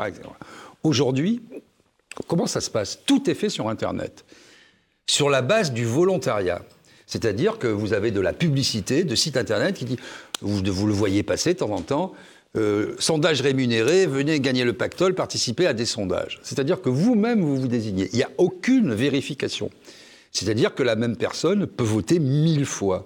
Et quand ils ont atteint le panel qui est de l'autodéclaration, c'est-à-dire je m'appelle euh, euh, Tartampion, j'ai 14 ans, j'ai 18 ans, je vis euh, en, en Seine-Saint-Denis, ou je suis une femme agricultrice qui vit dans l'Aude, etc. Personne ne, ne le vérifie, ça fait le panel. Et donc là, déjà, il y, a- il y a un sacré problème, hein, parce que le panel, il n'est pas du tout scientifique, il n'est pas du tout. voilà. Et donc, vous pouvez avoir des militants politiques, n'importe qui, qui s'autoproclament je suis français, hein, d'accord? Ça, c'est le premier point. Les panels sont infinitésimaux. Déjà, ils sont mauvais à la base, il y a, il y a un biais euh, scientifique, ils sont infinitésimaux. C'est-à-dire que le, dans le meilleur des cas, les sondages, vous avez allez, 1006 personnes. Et après, vous avez les- les- les- tous les gens qui ont commandé, parce que qui commandent payent, qui payent commandent aussi, si, si j'ose dire. Et, et donc, euh, quand vous avez, Résultats. vous avez des bons résultats. Et si ça suffit pas, si ça suffit pas, vous avez tout un laïus avec les gens qui viennent sur les plateaux, vous expliquer comment, ce qu'il faut mettre en avant. que C'est déjà, vous avez des sondages qui accompagnent, comme les journalistes sont des grosses feignasses, tout, tout leur est mâché, on leur, on leur donne les éléments de langage euh, pour qu'ils reprennent exactement, etc. Et si ça suffit pas, donc euh, on vient euh, pondérer ici, augmenter là. Et quand vous demandez cette, espèce de martingale magnifique qui fait que comment ils ont trouvé les chiffres et ils vous disent ah non mais ça c'est le secret industriel, c'est secret. C'est un véritable scandale. C'est-à-dire que quand on vous dit 72% des Français pensent que c'est euh, dans un échantillon de 600 personnes. euh, 300, euh, même pas 280 personnes autoproclamées qui ont répondu à une question qui était souvent fermée, dont la, dont la question induisait la réponse. Voilà quelle est la réalité des sondages en France. Allez, on arrive au terme de ce débat. Ça va être la conclusion va être pour toi, Jean Lassalle. Et j'aurais aimé les pesticides qu'on dise un mot là-dessus. On va en dire un mot. Mais euh, c'est- les sondages, c'est le plus puissant pesticide. Parce qu'actuellement, il tue la démocratie, il tue toutes les valeurs cardinales qui ont fait notre grand et beau pays, qui est devenu universaliste aux yeux des autres. Et euh, euh, la manière dont sont faits ces sondages sont honteux. Il y a une dame qui tantôt doit être un garçon de 18 ans et dire pourquoi il est malheureux. Euh, le coup d'après, euh, il doit avoir 45 ans et perdu son premier emploi. Et ensuite, il a 73 ans, il a peur de mourir. C'est le même. Et on va lui poser Allez, des questions. Attends, oui, attends, attends. Mais quand même, ce qui intéresse tout le monde, c'est... Non, non, non, non, non, non, non, même pas, ça sert à rien. Euh, CSA, Groupe Bolloré, euh, BVA, Groupe Bolloré, Drahi, euh, Rothschild, bonne compagnie, hein. IFOP, Laurence Parisot, ex-présidente de MEDEF. notre Bon, mais enfin, ils sont tous ensemble quand même. Ipsos, François Pinault, l'ami Pinault, et Fidélité. Pont, euh, euh, de, de- fonds d'investissement américain. Moi, quand je vois ça, je saute au plafond de joie. Sofres, Fidelity, fonds d'investissement américain. Voilà comment on fait les sondages et voilà comment on trahit la France. Jour Eh après bien, jour. c'est le mot de la fin. Voilà, on peut plus rien dire. On va terminer avec. euh, bon, tant pis pour mes pesticides. J'aimerais qu'on applaudisse aussi Ignace, notre caricaturiste, notre dessinateur en live. Alors, Jean Lassalle défend les agriculteurs. Il nous sert aussi d'épouvantail pour faire fuir les bobos et les écolos. Bravo Ignace, on t'applaudit. BFM TV, CNews, les télés n'en veulent pas. Je suis médiatiquement incorrect, ça je confirme. Moi, président, j'apprendrai à Macron qu'il existe bien une agriculture française. Bravo. Croisade paysanne, une cause perdue, comme dirait Jeanne d'Arc, bataillon, Dieu donnera la victoire. D'ailleurs, tu es croyant, j'ai oublié de te demander, tu es croyant, Jean pas? Euh, Je suis un peu croyant parce que... Dans tes vaches. Non, non. Non. Euh, c'est difficile de, de répondre comme ça. Je pense qu'il y a absolument quelque chose qui nous dépasse, sinon nous n'aurions pas cet esprit, ce qu'on appelle l'âme. Mais euh, j'attends d'avoir fini ma vie d'homme sur Terre pour mieux me plonger, me plonger le moment venu sur celle qui suit comme un grand espoir. Je n'ai qu'un regret. Je n'ai pas été très bon sur l'explication entre la Russie et l'Ukraine parce que moi-même, j'ai du mal à m'y retrouver. Je suis résistant d'un côté, donc je suis du côté ukrainien, et je suis de l'autre côté pour la paix. Euh, donc je, je, je, me dis, bon, ben, enfin bref, j'ai pas été bon. En tout cas, il y en a un qui a été très bon, c'est Ignace qui t'a trouvé ton slogan de campagne. Avec nos gouvernants, avec nos gouvernants, vous n'avez eu que du fumier avec moi, vous aurez du blé dans la salle. Allez, on passe tout de suite à l'interview confession et ensuite au dernier débat de la soirée.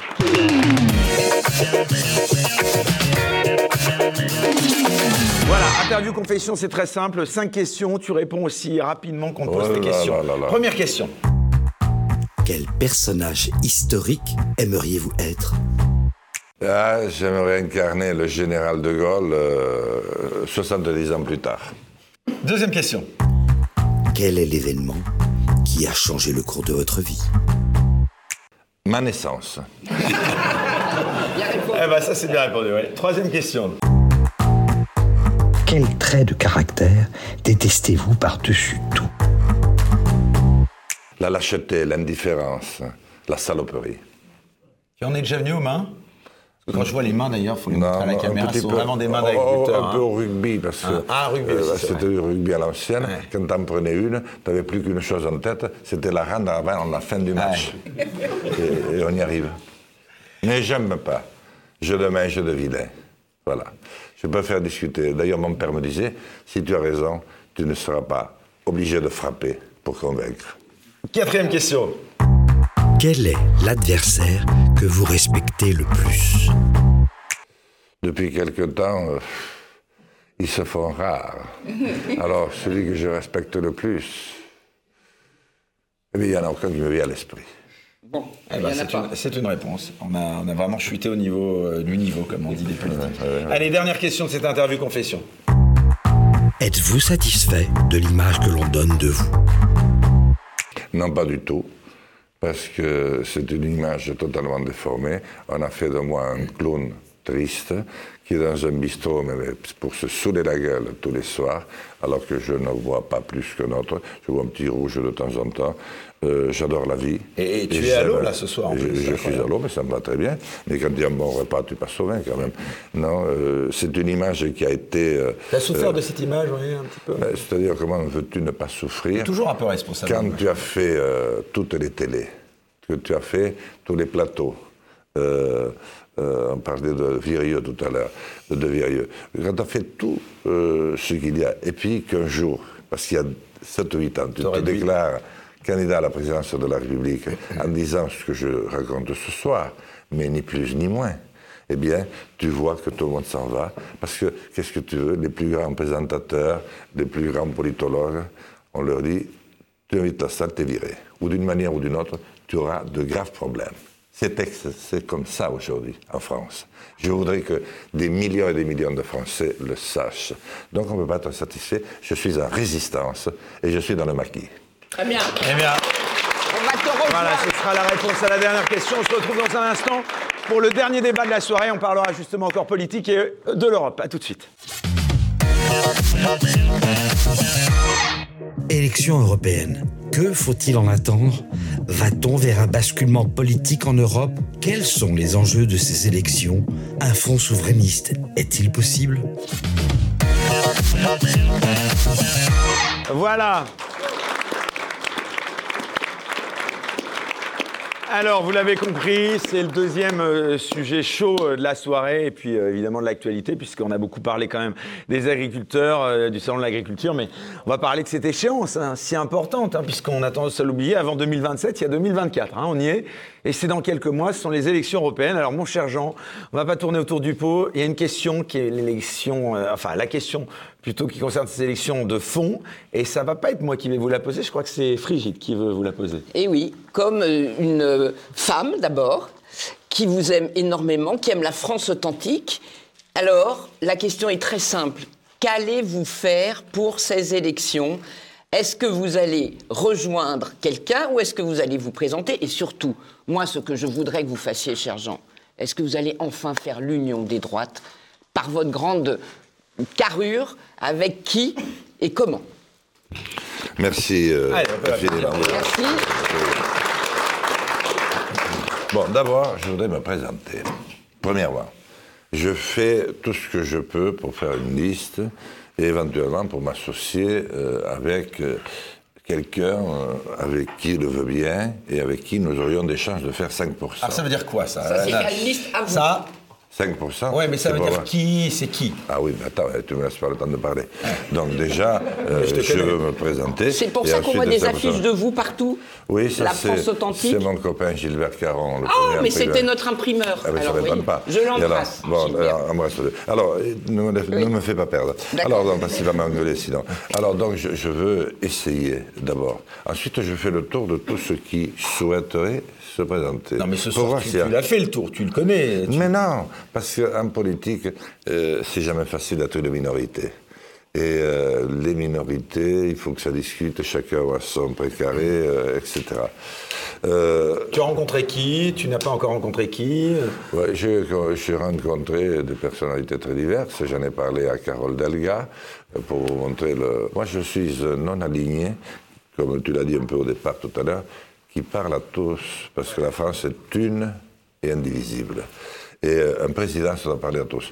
J'ai essayé le PRG, mais après, ils n'ont pas cru en moi. Donc, ils m'ont abandonné, mais ils sont plantés eux aussi. Euh, je suis en discussion avec euh, Philippe Folliot, qui, avec l'Union centriste, essaie de faire une liste. Je parle aussi avec les, chasseurs. Je parle avec Nicolas Dupont-Aignan.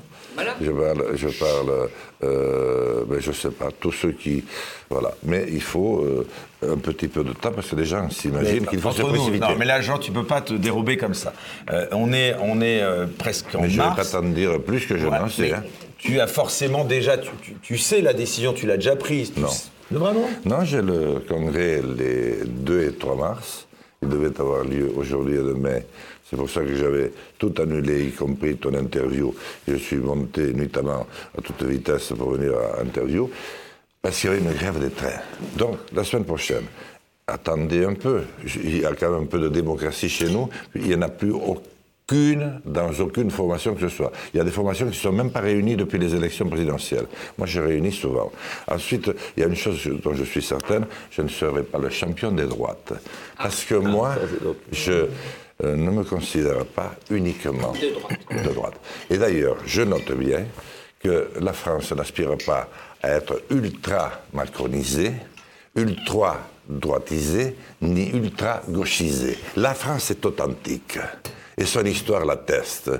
Euh, quand elle déclare ici le peuple est souverain, quand elle écrit la déclaration du droit de l'homme et du citoyen, et quand elle sort ces formidables euh, lignes sur la laïcité, malheureusement toutes les religions n'étaient pas encore prises en ligne de compte, ou tout au moins les résurgences qu'elle est à ressortir, moi, c'est, je crois, rassembler ce peuple. Enfin, les Parce que sont plutôt conservateurs, plutôt euh, de droite. mais il y, a de tout, mais il y a de tout chez Non les agriculteurs. Bon, ils sont- un milieu, le milieu rural est Oui, perçu comme nous un en milieu avions, conservateur, non nous en avions élu Macron euh, vrai, majoritairement. Et premier élu Macron, Valérie Pécresse ensuite et, et Marine Le Pen troisième. Avec le bourrage de crâne permanent auquel tu as droit, tu passes de l'un à l'autre ou à- au gré des sondages dont a parlé notre ami. Attends, lui, il a on voté te- Mélenchon, On te, alors. on te- on te transforme, mais et il fallait qu'il ait des électeurs aussi. Et, et moi, je, suis le seul à pouvoir parler à Mélenchon et à Madame Le Pen. Et j'en fais un honneur, parce que le jour où je vais être président, c'est de l'ensemble du peuple dont j'aurai besoin. Et je vais même les préparer à manifester, tous habillés de blanc, pour me soutenir le jour où j'aurai quelques décisions à prendre très difficiles, comme sortir de l'OTAN, comme revoir d'une manière euh, un petit peu difficile, peut-être dans un premier temps, la position de la France à l'égard de l'Union européenne. Et là, il faut que je sois massivement soutenu pendant ces périodes-là. Tu comprends que je ne vais pas partir avec un petit bout de l'échiquier. Euh, c'est euh, la trahison dont j'ai parlé tout à l'heure, notre trahison à tous, et notamment euh, à gauche comme à droite, hein, qui ont fait qu'aujourd'hui, c'est les extrêmes. Mais euh, ils n'étaient pas extrêmes. Ils étaient républicains, ils étaient centristes, ils étaient socialistes, euh, quelques-uns communistes, etc. Mais à force de voir qu'on faisait systématiquement le contraire de ce qu'on avait promis, on jure au mois de mai, on se parjure au mois de juin, eh bien, euh, c'est euh, ceux qui euh, se sont sentis aller le plus loin dans une... Moi, je ne suis Ouais, pas... plutôt hostile à, à- à- quand même à la, enfin, à la directive, enfin à toutes ces directives européennes. Donc un, une- un parcours à la Nigel Farage, c'est-à-dire que tu serais, tu serais député européen. Un Jean Lassalle euh, au milieu de ce Parlement européen, ça aurait de la gueule, non? Tu, le souhaites ou pas? euh, Parce que après, il faut euh, être un peu calculateur. Si c'est avec les chasseurs, j'ai- tu as peut-être un peu moins de chance. Avec du poignant, peut-être que hein, bien ça pourrait le faire, les euh, 5%. Neil, à sa place, après avoir obtenu le Brexit, j'aurais pas foutu le camp d'abord pour commencer. Parce que moi, quand Ah, je commence ce pour- boulot. Tu n'es pas pour le Frexit, toi Non, mais je dis, tu me parlais de Neil. Qu'est-ce qu'il a fait? Et Il est brillant. Ouais. Un formidable bonhomme. Mais il, il a foutu le camp, peu importe. Euh, Frexit, parlons-en juste un mot. Euh, le Royaume-Uni s'est comporté depuis qu'il existe comme il se comporte, surtout à notre égard. Mais il n'avait, à part pour y faire quelques guerres et un peu de commerce, euh, et beaucoup de commerce, euh, vraiment pas d'affaires sérieuses à traiter avec le corps de l'Europe. Nous, nous faisons partie du continent. C'est-à-dire que nous ne pouvons pas nous moquer totalement de ce qu'il devient. Donc c'est en son sein que nous devons trouver la solution. Parce que je rentre quand ça m'intéresse, parce qu'il y a un petit peu de blé, euh, dont les Français payent d'ailleurs une grande partie, ça c'est une bonne histoire, et je m'en vais quand ça m'arrange aussi. C'est pas terrible. Non, je pense que par contre, et je crois qu'il faut changer totalement la manière d'envisager, y compris les mots. Parce que les mots ont été volontairement galvaudés. Ton parti s'appelle Résistons. Est-ce qu'on est capable de mener une, une campagne euh, au sein de Résistons Mais je l'espère. Seul. Je l'espère. Seul, on sera un peu juste. Mais avec euh, un autre, pourquoi pas Mais je Parce qu'on rappelle, il dire faut que- 5% pour avoir des élus, donc 3% pour être remboursé. d'accord, 3% Si pour être jamais je ne suis pas remboursé, il faudrait euh, cinq fois l'équivalent de ma maison. Je ne vais pas faire ça à ma femme ni à mes quatre enfants pour euh, rembourser. Ça coûte Même- combien de campagne, euh, européenne Caron m'a dit euh, je te la fais pour euh, 700 800 000 euros, mais sans faire aucune réunion. Sinon, il faut un million et demi ou deux. Deux. C'est pour ça que c'est quand même une décision qui mérite d'être prise. Deuxièmement, si l'on veut essayer de changer le cours des choses, il faut le faire en essayant d'entraîner derrière soi, euh, de créer un événement, de créer une attente. Et à ce moment-là, tu peux le faire. Mais si tu donnes la réponse avant même de l'avoir toi-même, et avec des hommes et des femmes qui n'auraient pas assez réfléchi, tu fais pchit, et tu ne fais rien. hein. Tu parlais des chasseurs. Les chasse- la liste des Ah bah chasseurs aujourd'hui est, condu- est conduite, c'est l'habitude, euh, est conduite par Willy Schran. Willy Schran a appelé à voter Emmanuel Macron et sa liste a été lancée par un proche d'Emmanuel Macron, un très très proche d'Emmanuel Macron, Coste. Thierry Coste, qui s'est retiré d'ailleurs depuis de sa liste. Ils ont dû s'embrouiller un petit peu. Qu'est-ce que aujourd'hui Résistons peut avoir de commun avec une liste qui, par dessous, est déjà acquise à tout ce que vous combattez depuis des années? C'est Et Eric m'a demandé de ne pas faire de langue de bois Ah non, mais on va et de dire, hein, et de dire. Avec qui j'étais en discussion si je ne pouvais pas y arriver tout seul. Et j'ai cité, ça m'apesantir plus qu'avec les autres, sur la liste des chasseurs. Pour l'instant, je n'ai pris aucune décision. Voilà. En tout cas, je ne le ferai pas dans le déshonneur. Il faut pouvoir faire quelque chose. Et il faut surtout Donc il un sillon. évacué, alors. Et, et là, mais non, non, non, non, non, non, non, non, non. Là, tu vas devenir pratiquement aussi... euh, Comme Apolline de Malherbe. euh, oui, que- comme un journaliste banal de BFM TV ou de France Inter. On fait des réponses à la place. Non, la politique, c'est un temps long. Et j'ai eu le temps de la maturation, j'étais député pendant très longtemps, j'ai fait une déprime parce que je ne me suis pas représenté. Maintenant, je me sens un appétit de loup et de lion. Je pense qu'il faut arriver à démontrer que la France euh, doit revoir totalement son approche à l'égard de l'Union européenne.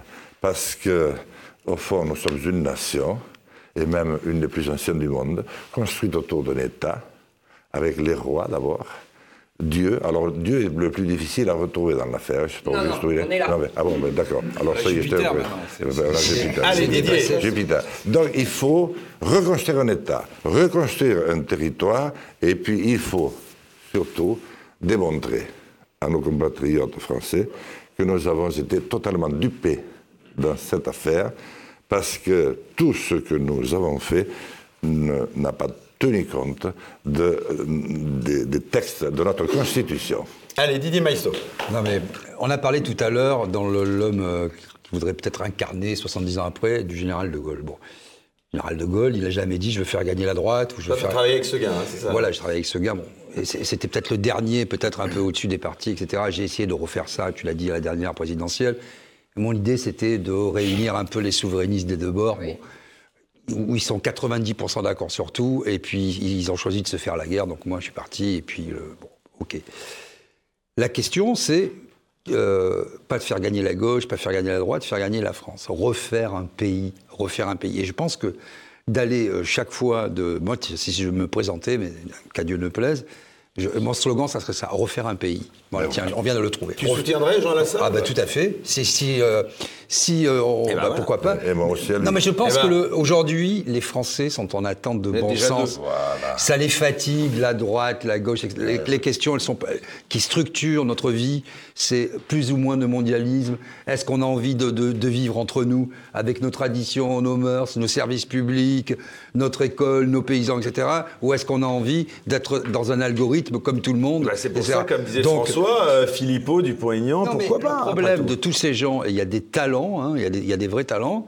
et il le disait quand on est minoritaire, c'est pas simple hein, d'être minoritaire, parce que chacun gère ses petits sous, sa petite boutique, etc.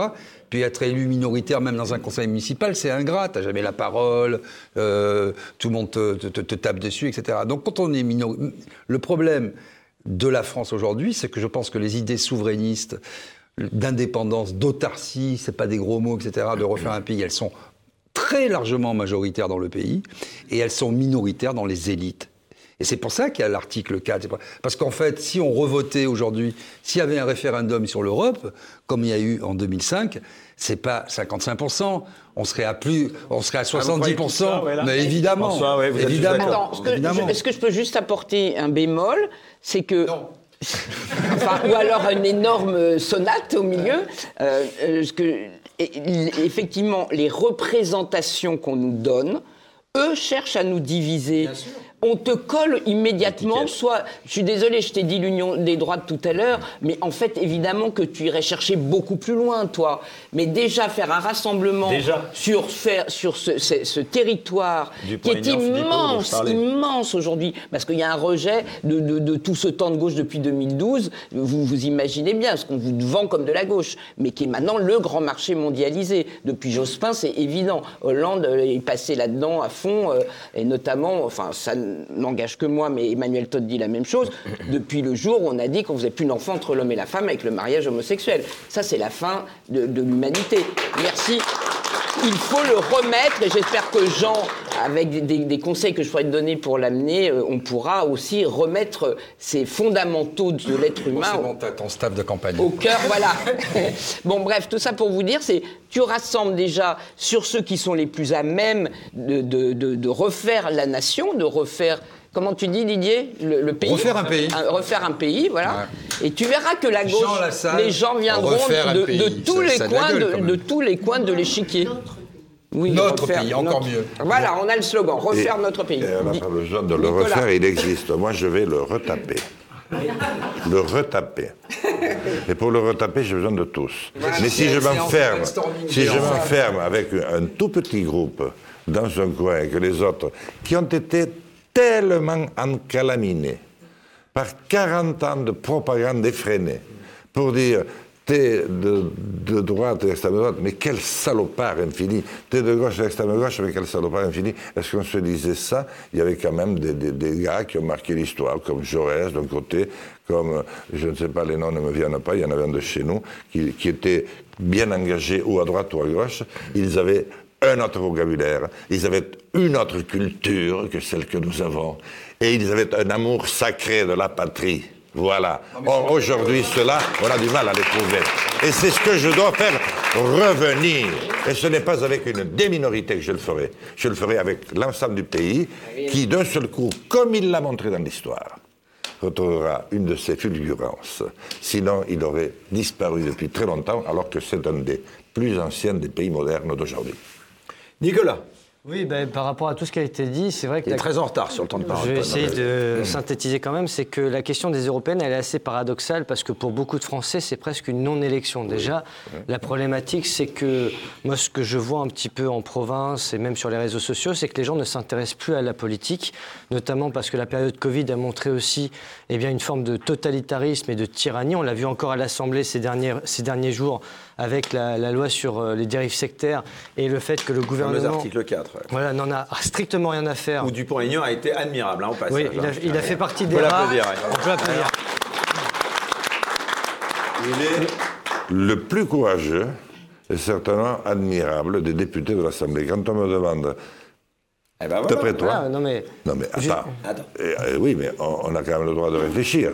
Oui, mais on à essayé de voir. quand même Oui, À quatre à quatre. Écoute, Donc ça euh, mériterait, euh, tu vois. Euh, Oui, la résistance, je l'ai dit, s'organise. prend du temps. Et si les résistances étaient simples à organiser, il y a longtemps que tous le- les peuples du monde se seraient libérés. Nous avons la pire des occupations. Nous avons la pire des dictatures, cette dictature molle par la finance qui te laboure les esprits, qui te remplit les, les entrailles de stress et de peur.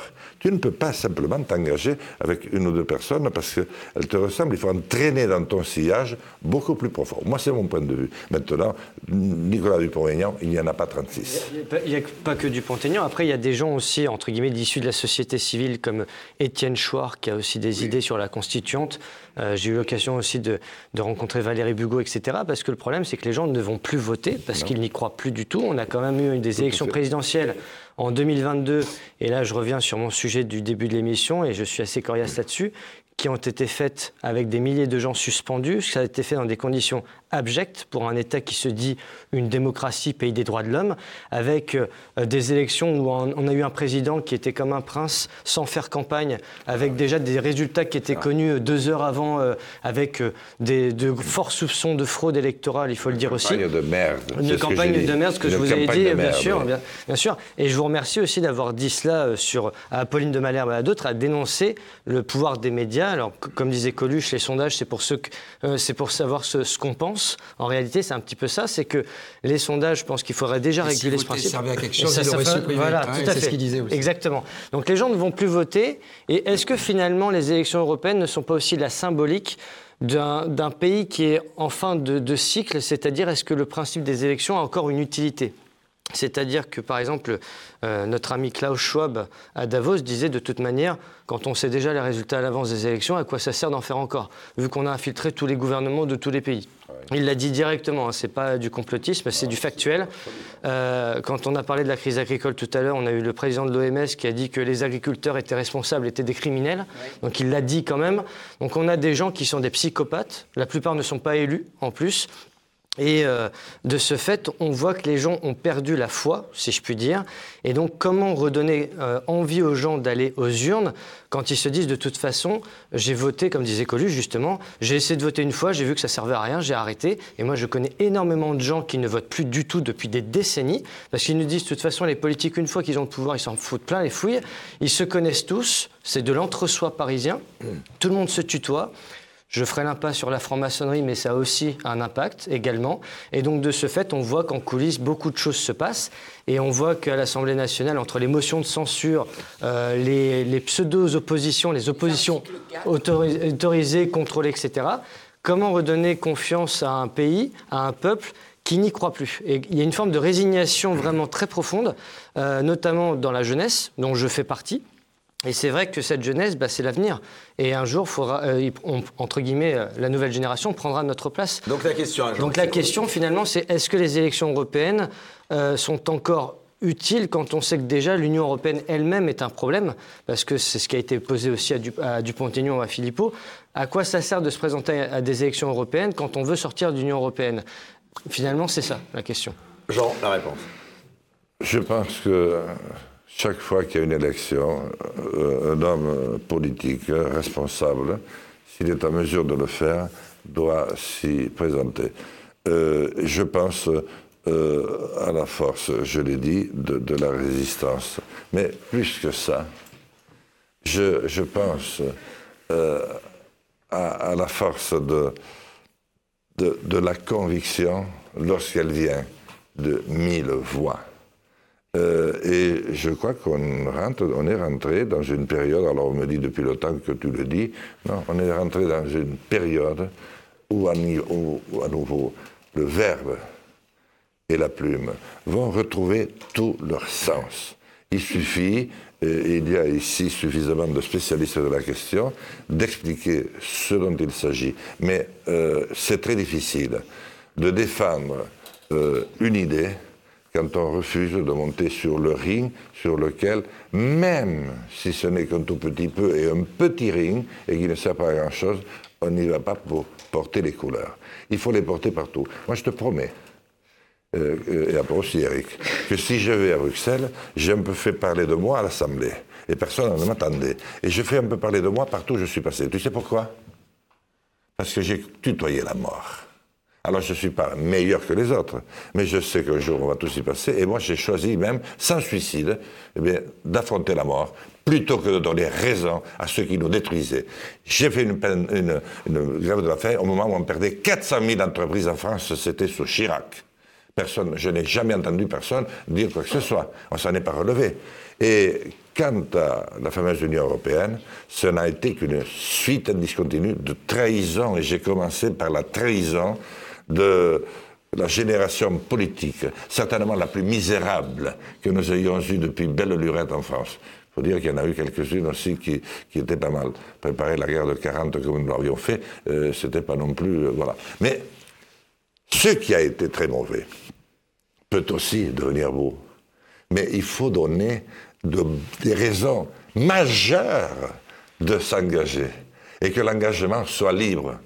Tu viens militer chez moi, c'est le cas résistant, si tu as quelque chose à dire. Mais tu peux te barrer quand tu veux. Tu peux t'absenter et tu reviens. Mais si tu as envie de bosser, bosse. Et il n'y a personne qui bosse autant que lorsqu'il est libre, lorsqu'on ne veut pas l'amener quelque part. À ce moment-là, il donne ses tripes. Et on a besoin de retrouver la France qui redonne ses tripes au sens euh, allégorique euh, du terme, parce qu'à ce moment-là, on donne aussi son cœur. De France, qui parle à tous. Et ce qui m'encourage beaucoup, c'est les jeunes. Le Frexit, Non, je ne dirais pas le Frexit, parce que c'est le Brexit, et les Anglais n'avaient aucun engagement continental avec l'Europe. Nous, nous avons des engagements, bons ou mauvais, depuis les débuts de l'histoire. Nous remontons euh, d'Athènes, euh, nous sommes passés par Rome, nous sommes passés par tout cela. Donc on ne peut pas s'en faire. Par contre, c'est en démontrant que tous les textes qui ont été votés étaient inconstitutionnels à l'égard de la République qui était les nôtres et même de quelques-unes d'avant, que nous pouvons, sans faire trembler l'univers et sans créer, parce qu'on a tellement violenté cette question, on l'a tellement aigri pour que ça ne puisse se faire qu'il faut à nouveau l'éclairer. Éclairer, c'est dans tous les sens du terme. Et il faut dire que la Constitution française ne permettait pas que l'on votât ce qui a été voté. Et d'ailleurs, à Maastricht, il est écrit dans les deux ou trois premiers alinéas, la nation française ne peut parler que par la voix de ses représentants, etc. C'est le peuple qui décide. Et il y a le dernier alinéa où on dit le pouvoir européen devient supérieur au pouvoir français. Comment expliquer cela? Alors, ce n'est pas en gueulant avec quelques acharnés qu'on va y arriver. C'est en créant un mouvement comme l'a fait la France, tant et tant de fois, et comme elle le refera encore. La France ne suffira, ne supportera jamais de disparaître. Or, et je suis très aimé des jeunes, et je ne sais pas pourquoi, ils m'adorent. Mais je pense, et quand je les écoute dans les facs ou ailleurs, ils me disent, vous au moins, vous n'avez pas peur de parler de la France. Et vous n'avez pas peur de...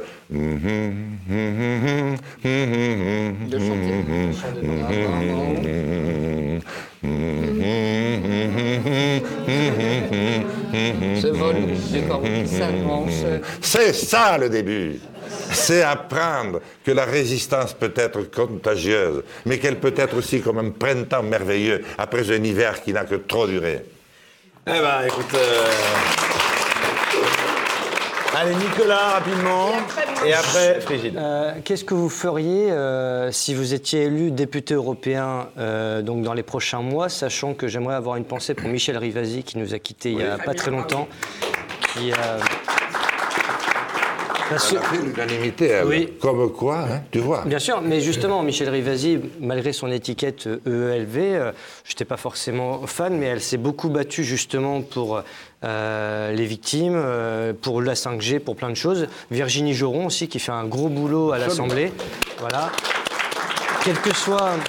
Quelles que soient les étiquettes politiques, je pense qu'à partir du moment où on représente aussi euh, ses électeurs et le peuple, est-ce que vous vous inscriveriez dans ces mêmes euh, personnalités? Est-ce que vous travailleriez avec euh, des gens comme Virginie Joron, avec euh, Du voilà, RN, hein, c'est ça. ou du RN ou, ou même d'autres, euh, pour- parce que on sait que l'Union européenne a à la fois beaucoup de pouvoir, mais que les députés en ont très peu, et donc il y a une forme pareille de- d'antinomie. Et euh, un député européen, justement, voilà, ça représente pas forcément beaucoup sur l'échelle nationale pour nous, mais quelles seraient vos premières actions, justement? Alors, d'abord, c'est euh, ce que j'ai fait à l'Assemblée nationale pendant si longtemps, ce que j'ai fait dans ma commune, ce que j'ai fait à la commune du temps où il y avait encore une vraie démocratie, parce que nous avons été un modèle démocratique, moi je l'ai connu dans ma jeunesse, et nous sommes devenus un système aussi féroce que le fut le système soviétique. Donc, euh, faire d'abord connaissance avec les hommes et les femmes, peu importe leur étiquette, qui, avec qui je peux rester dans un bistrot liberté pendant un bon bout de temps en y prenant du plaisir. Eh ben, et à partir de ce moment-là, eh bien, nous allons commencer par nous organiser, nous répartir les tâches, voir quels sont les points où on ne sera pas tout à fait d'accord pour essayer de trouver euh, un moyen terme. Et je sais que c'est difficile, on m'a toujours dit tu ne pourras rien faire à l'Assemblée nationale. Je n'ai rien fait à l'Assemblée nationale. Alors qu'on ne me montre nulle part, je suis le plus- l'un des plus connus partout. Je vais à Arras, j'ai 200 personnes immédiatement autour de moi. Je vais à Biarritz, c'est pareil. Je vais à Auvergne, c'est pareil. Ça veut dire qu'il y a quand même quelque chose qui est passé. Et ce quelque chose, c'est l'art que doit redevenir la politique. Parce que, euh, euh, comment il s'appelle? Socrate aurait dit aucune science n'est exacte. La plus inexacte de toutes, c'est la politique, mais c'est aussi la plus difficile. C'est l'art d'administrer des hommes à l'intérieur de la cité. Nous avons perdu tout ça de main. Aujourd'hui, nous ne savons administrer, et encore, c'est pas nous, Wall Street et tous les autres. Mais l'homme, dans son intégrité de l'homme, du moment où il naît jusqu'à la fin de son dernier soupir, il ne représente rien, alors qu'il y a tellement à faire avec sa vie. Il y a tellement de nouveautés à proposer, quels que soient les âges. Tu t'emmerdes, tu as 66 ans et demi. Moi, je te propose un boulot où tu vas gagner 4 sous de plus, tu vas peut-être amener ta femme, ou tu vas la laisser à la maison, ou elle viendra toute seule, et je te donne un peu d'oseille pour que tu parles aux jeunes. Un jeune qui galère le nez contre tous les noms qu'il a dans ses euh, CV, il va raconter ses galères. Et avec le service euh, universel, national, civique ou militaire que j'instaurerai pour tout le contingent, 700 000 jeunes en même temps pendant 9 mois, je leur apprendrai à aller partout. Tu regrettes Oui, qu'il ait, supprimé le service euh, euh, Tel qu'il était, peut-être pas tellement, mais c'est tout à l'image de Chirac qui était tout en ambiguïté, d'une certaine manière, même s'il a été aimé sur la fin. Mais tel qu'il était, il faut Il était très apprécié de ce monde agricole. hein. Oui, mais c'est vrai. Mais il faut dire que lui, au moins, savait parler à une vache. Euh, voilà. Euh, il est le dernier. D'ailleurs, il m'avait dit un jour, je préfère ne pas euh, faire tous les jours le salon avec toi parce qu'il était assez increvable. Or, les paysans ont besoin de voir de l'endurance. Pas des petits minets qui viennent faire un tour, là, en essayant de, de boire un demi-millimètre de veine de je ne sais où, euh, une capsule d'eau, enfin, etc. Non, c'est du vrai. Et vous allez voir au Salon de l'Agriculture, il y a ceux qui vont avoir leur mot à dire, ils le diront, et ceux qui vont avoir leur mot à recevoir, et ils le recevront. Il y aura peut-être pire que cette année, mais déjà cette année, ce sera pas mal. Et vous me parliez de la liste, mais attendons que le salon dise, on ne peut pas continuer avec eux.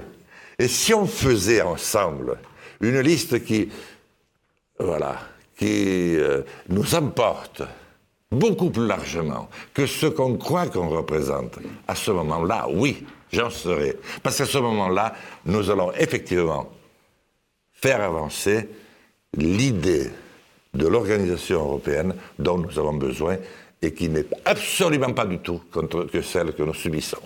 Très bien, bravo. Bon, alors donc je vois que le, le- le- la campagne a commencé et alors moi j'ai une question. 10 minutes, les amis. Oui, mais moi j'ai un, un sujet très important, Jean, qui a fait que nous vous avons suivi euh, avec l'avenir pour tous. Encore ça commence comme ça, faire gaffe à la suite. Non, dans quelques, dans quelques jours, euh, très peu de temps, le Sénat va être saisi d'une loi constitutionnelle pour changer la Constitution, pour y inscrire l'avortement, l'IVG. Et euh, nous proposons, nous, à l'avenir pour tous, pourquoi pas de l'inscrire, mais surtout d'y mettre ce que disait la loi Veil, c'est-à-dire le droit, la, de la protection du droit de tout être humain à vivre dès sa, dès sa conception. C'est la position défendue par le président Larcher. Alors, je voulais savoir si vous nous suivriez, est-ce que comme ça, je pourrais amener tout notre immense euh, mouvement à vous soutenir? Euh, aux européennes. Alors moi, euh, j'éviterai, et pourtant vous savez, l'affection que je vous porte, Oui. elle est grande. Oui. Je commence comme vous. Oui. Mais euh, moi c'est vrai aussi. Euh, mais quand on veut réconcilier un grand peuple comme le nôtre, on ne commence pas par aller raviver des plaies. Vous avez eu la gentillesse de rappeler mes votes et, et mes engagements lorsque ça s'est la- l'affaire a, a eu lieu, notamment le, mariage 2013, pour tous. oui. oui.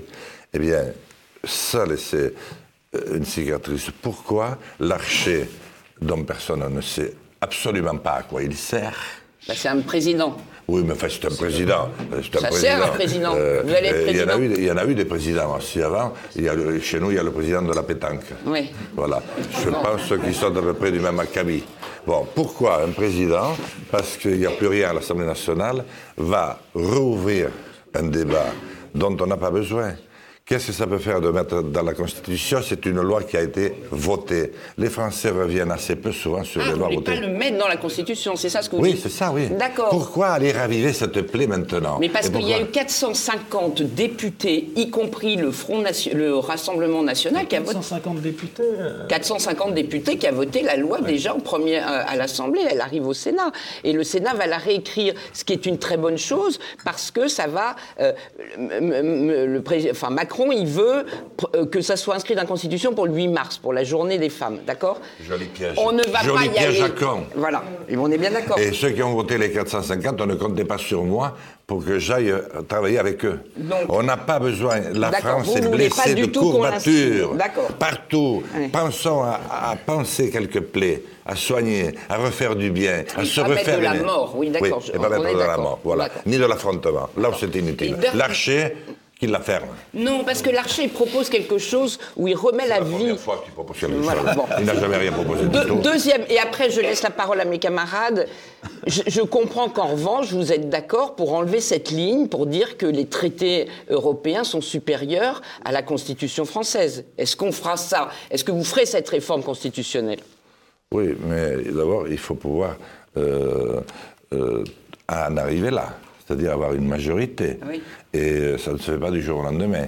Donc, moi, je ne vais pas raconter à ce grand peuple pour qui j'ai tant d'estime et qui m'a fait l'honneur de lui demander de le représenter si longtemps, des choses que je ne suis pas certain de tenir. Par contre, je vais dire beaucoup plus fort. Oui. Je me battrai de toutes mes forces pour que la France redevienne la France. Parce que la France a été décrétée pays universaliste parmi tous les autres. Et pendant des périodes où c'était difficile. Parce que ce que nous avons fait a surpris, à donner de l'espoir et du courage. Et moi, j'ai besoin de cette France-là. Parce que si elle donne espoir, elle en prend elle-même et elle devient plus grande de cette force intérieure quand les hommes qui sont en paix avec eux-mêmes, parce qu'ils savent que ce qu'ils font est bien et sera reconnu. Très bien, bravo. Allez, on va arriver, on va arriver bientôt au terme de cette émission. François, allez, un, un dernier mot. Euh, vous citiez Platon et l'art de la politique. Je vous rejoins bien sûr, mais Aristote disait aussi toute chose est contenue dans son fondement. Qu'est-ce qu'on peut tirer de bon du Parlement européen? Le Parlement européen n'a pas de pouvoir, c'est une cage dorée, littéralement. On rappelle, vous avez été député français, un député européen, vous le savez mieux que personne. C'est trois fois plus de moyens. combattre de l'intérieur. Non, mais c'est trois fois plus de moyens qu'un député français. Euh, et trois fois moins de travail. Je résume, mais c'est à peu près ça. L'enveloppe parlementaire, c'est 27 000 euros. Ce, ce sont seulement les salaires nets qui sont pris en compte pour vos assistants. Alors, tout ça me, me- me convient, je dois le dire. Non, mais, Mais- alors la question, bien. Mais la question, qu'est-ce qu'on peut faire de bien en sachant que ce n'est pas le Parlement européen qui a le pouvoir dans les, dans les institutions européennes, c'est la Commission qui est non élue, c'est éventuellement le Conseil de l'Europe qui dépend de tout- tous les chefs d'État européens, certainement pas le Parlement. C'est-à-dire que, bien entendu, c'est joli, ça vous permettra d'avoir euh, une tribune et on peut tous s'en réjouir. Elle est mais, importante, mais concrètement, concrètement, il ne se passera strictement rien à la suite de ces élections européennes. Est-ce que c'est pas frustrant tout de même de se dire que vous battez pour, euh, pour une simple tribune? Euh, il a Ah, tout moi, à fait raison. Il a tout à fait raison aujourd'hui. Mais heureusement que demain n'est pas aujourd'hui. Sinon, nous sommes tous morts. Il y a plutôt qu'à se laisser mourir euh, et dire tout est fini.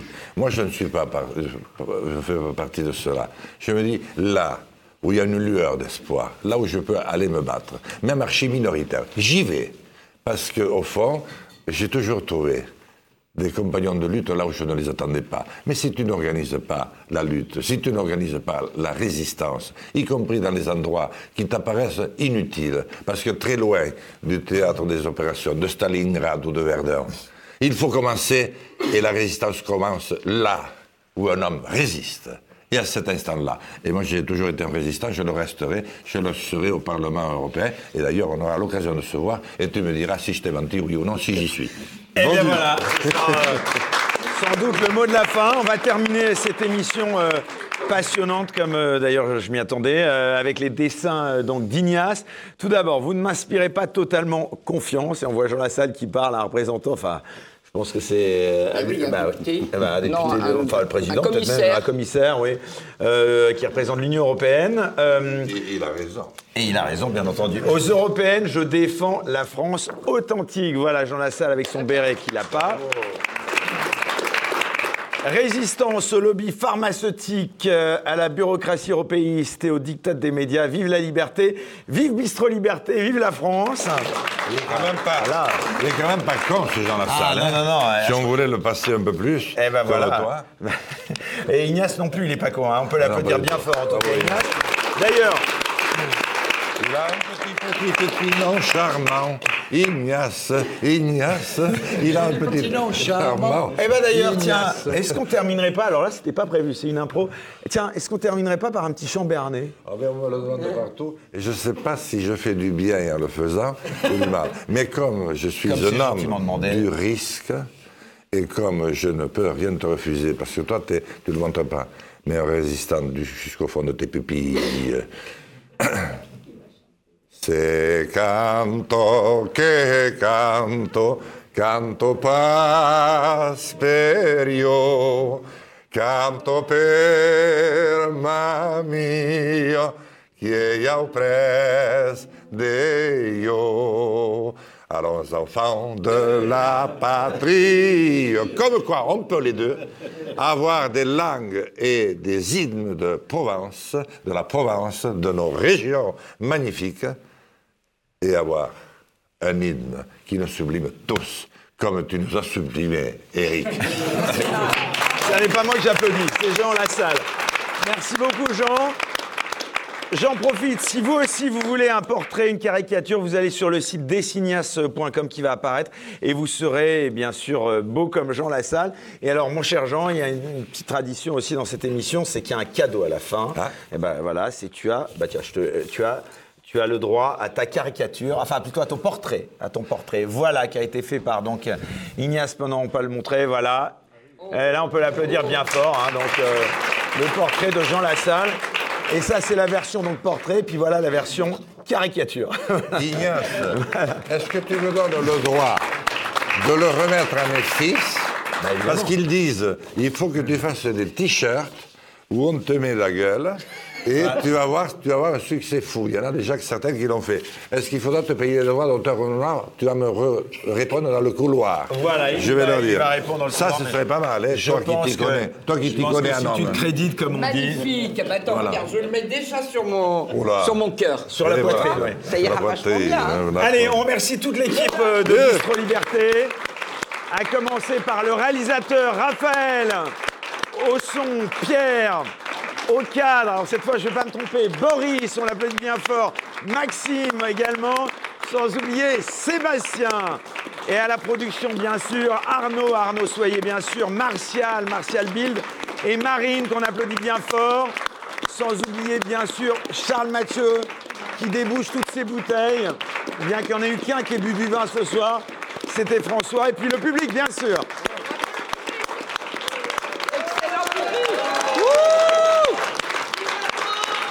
Allez, on espère que.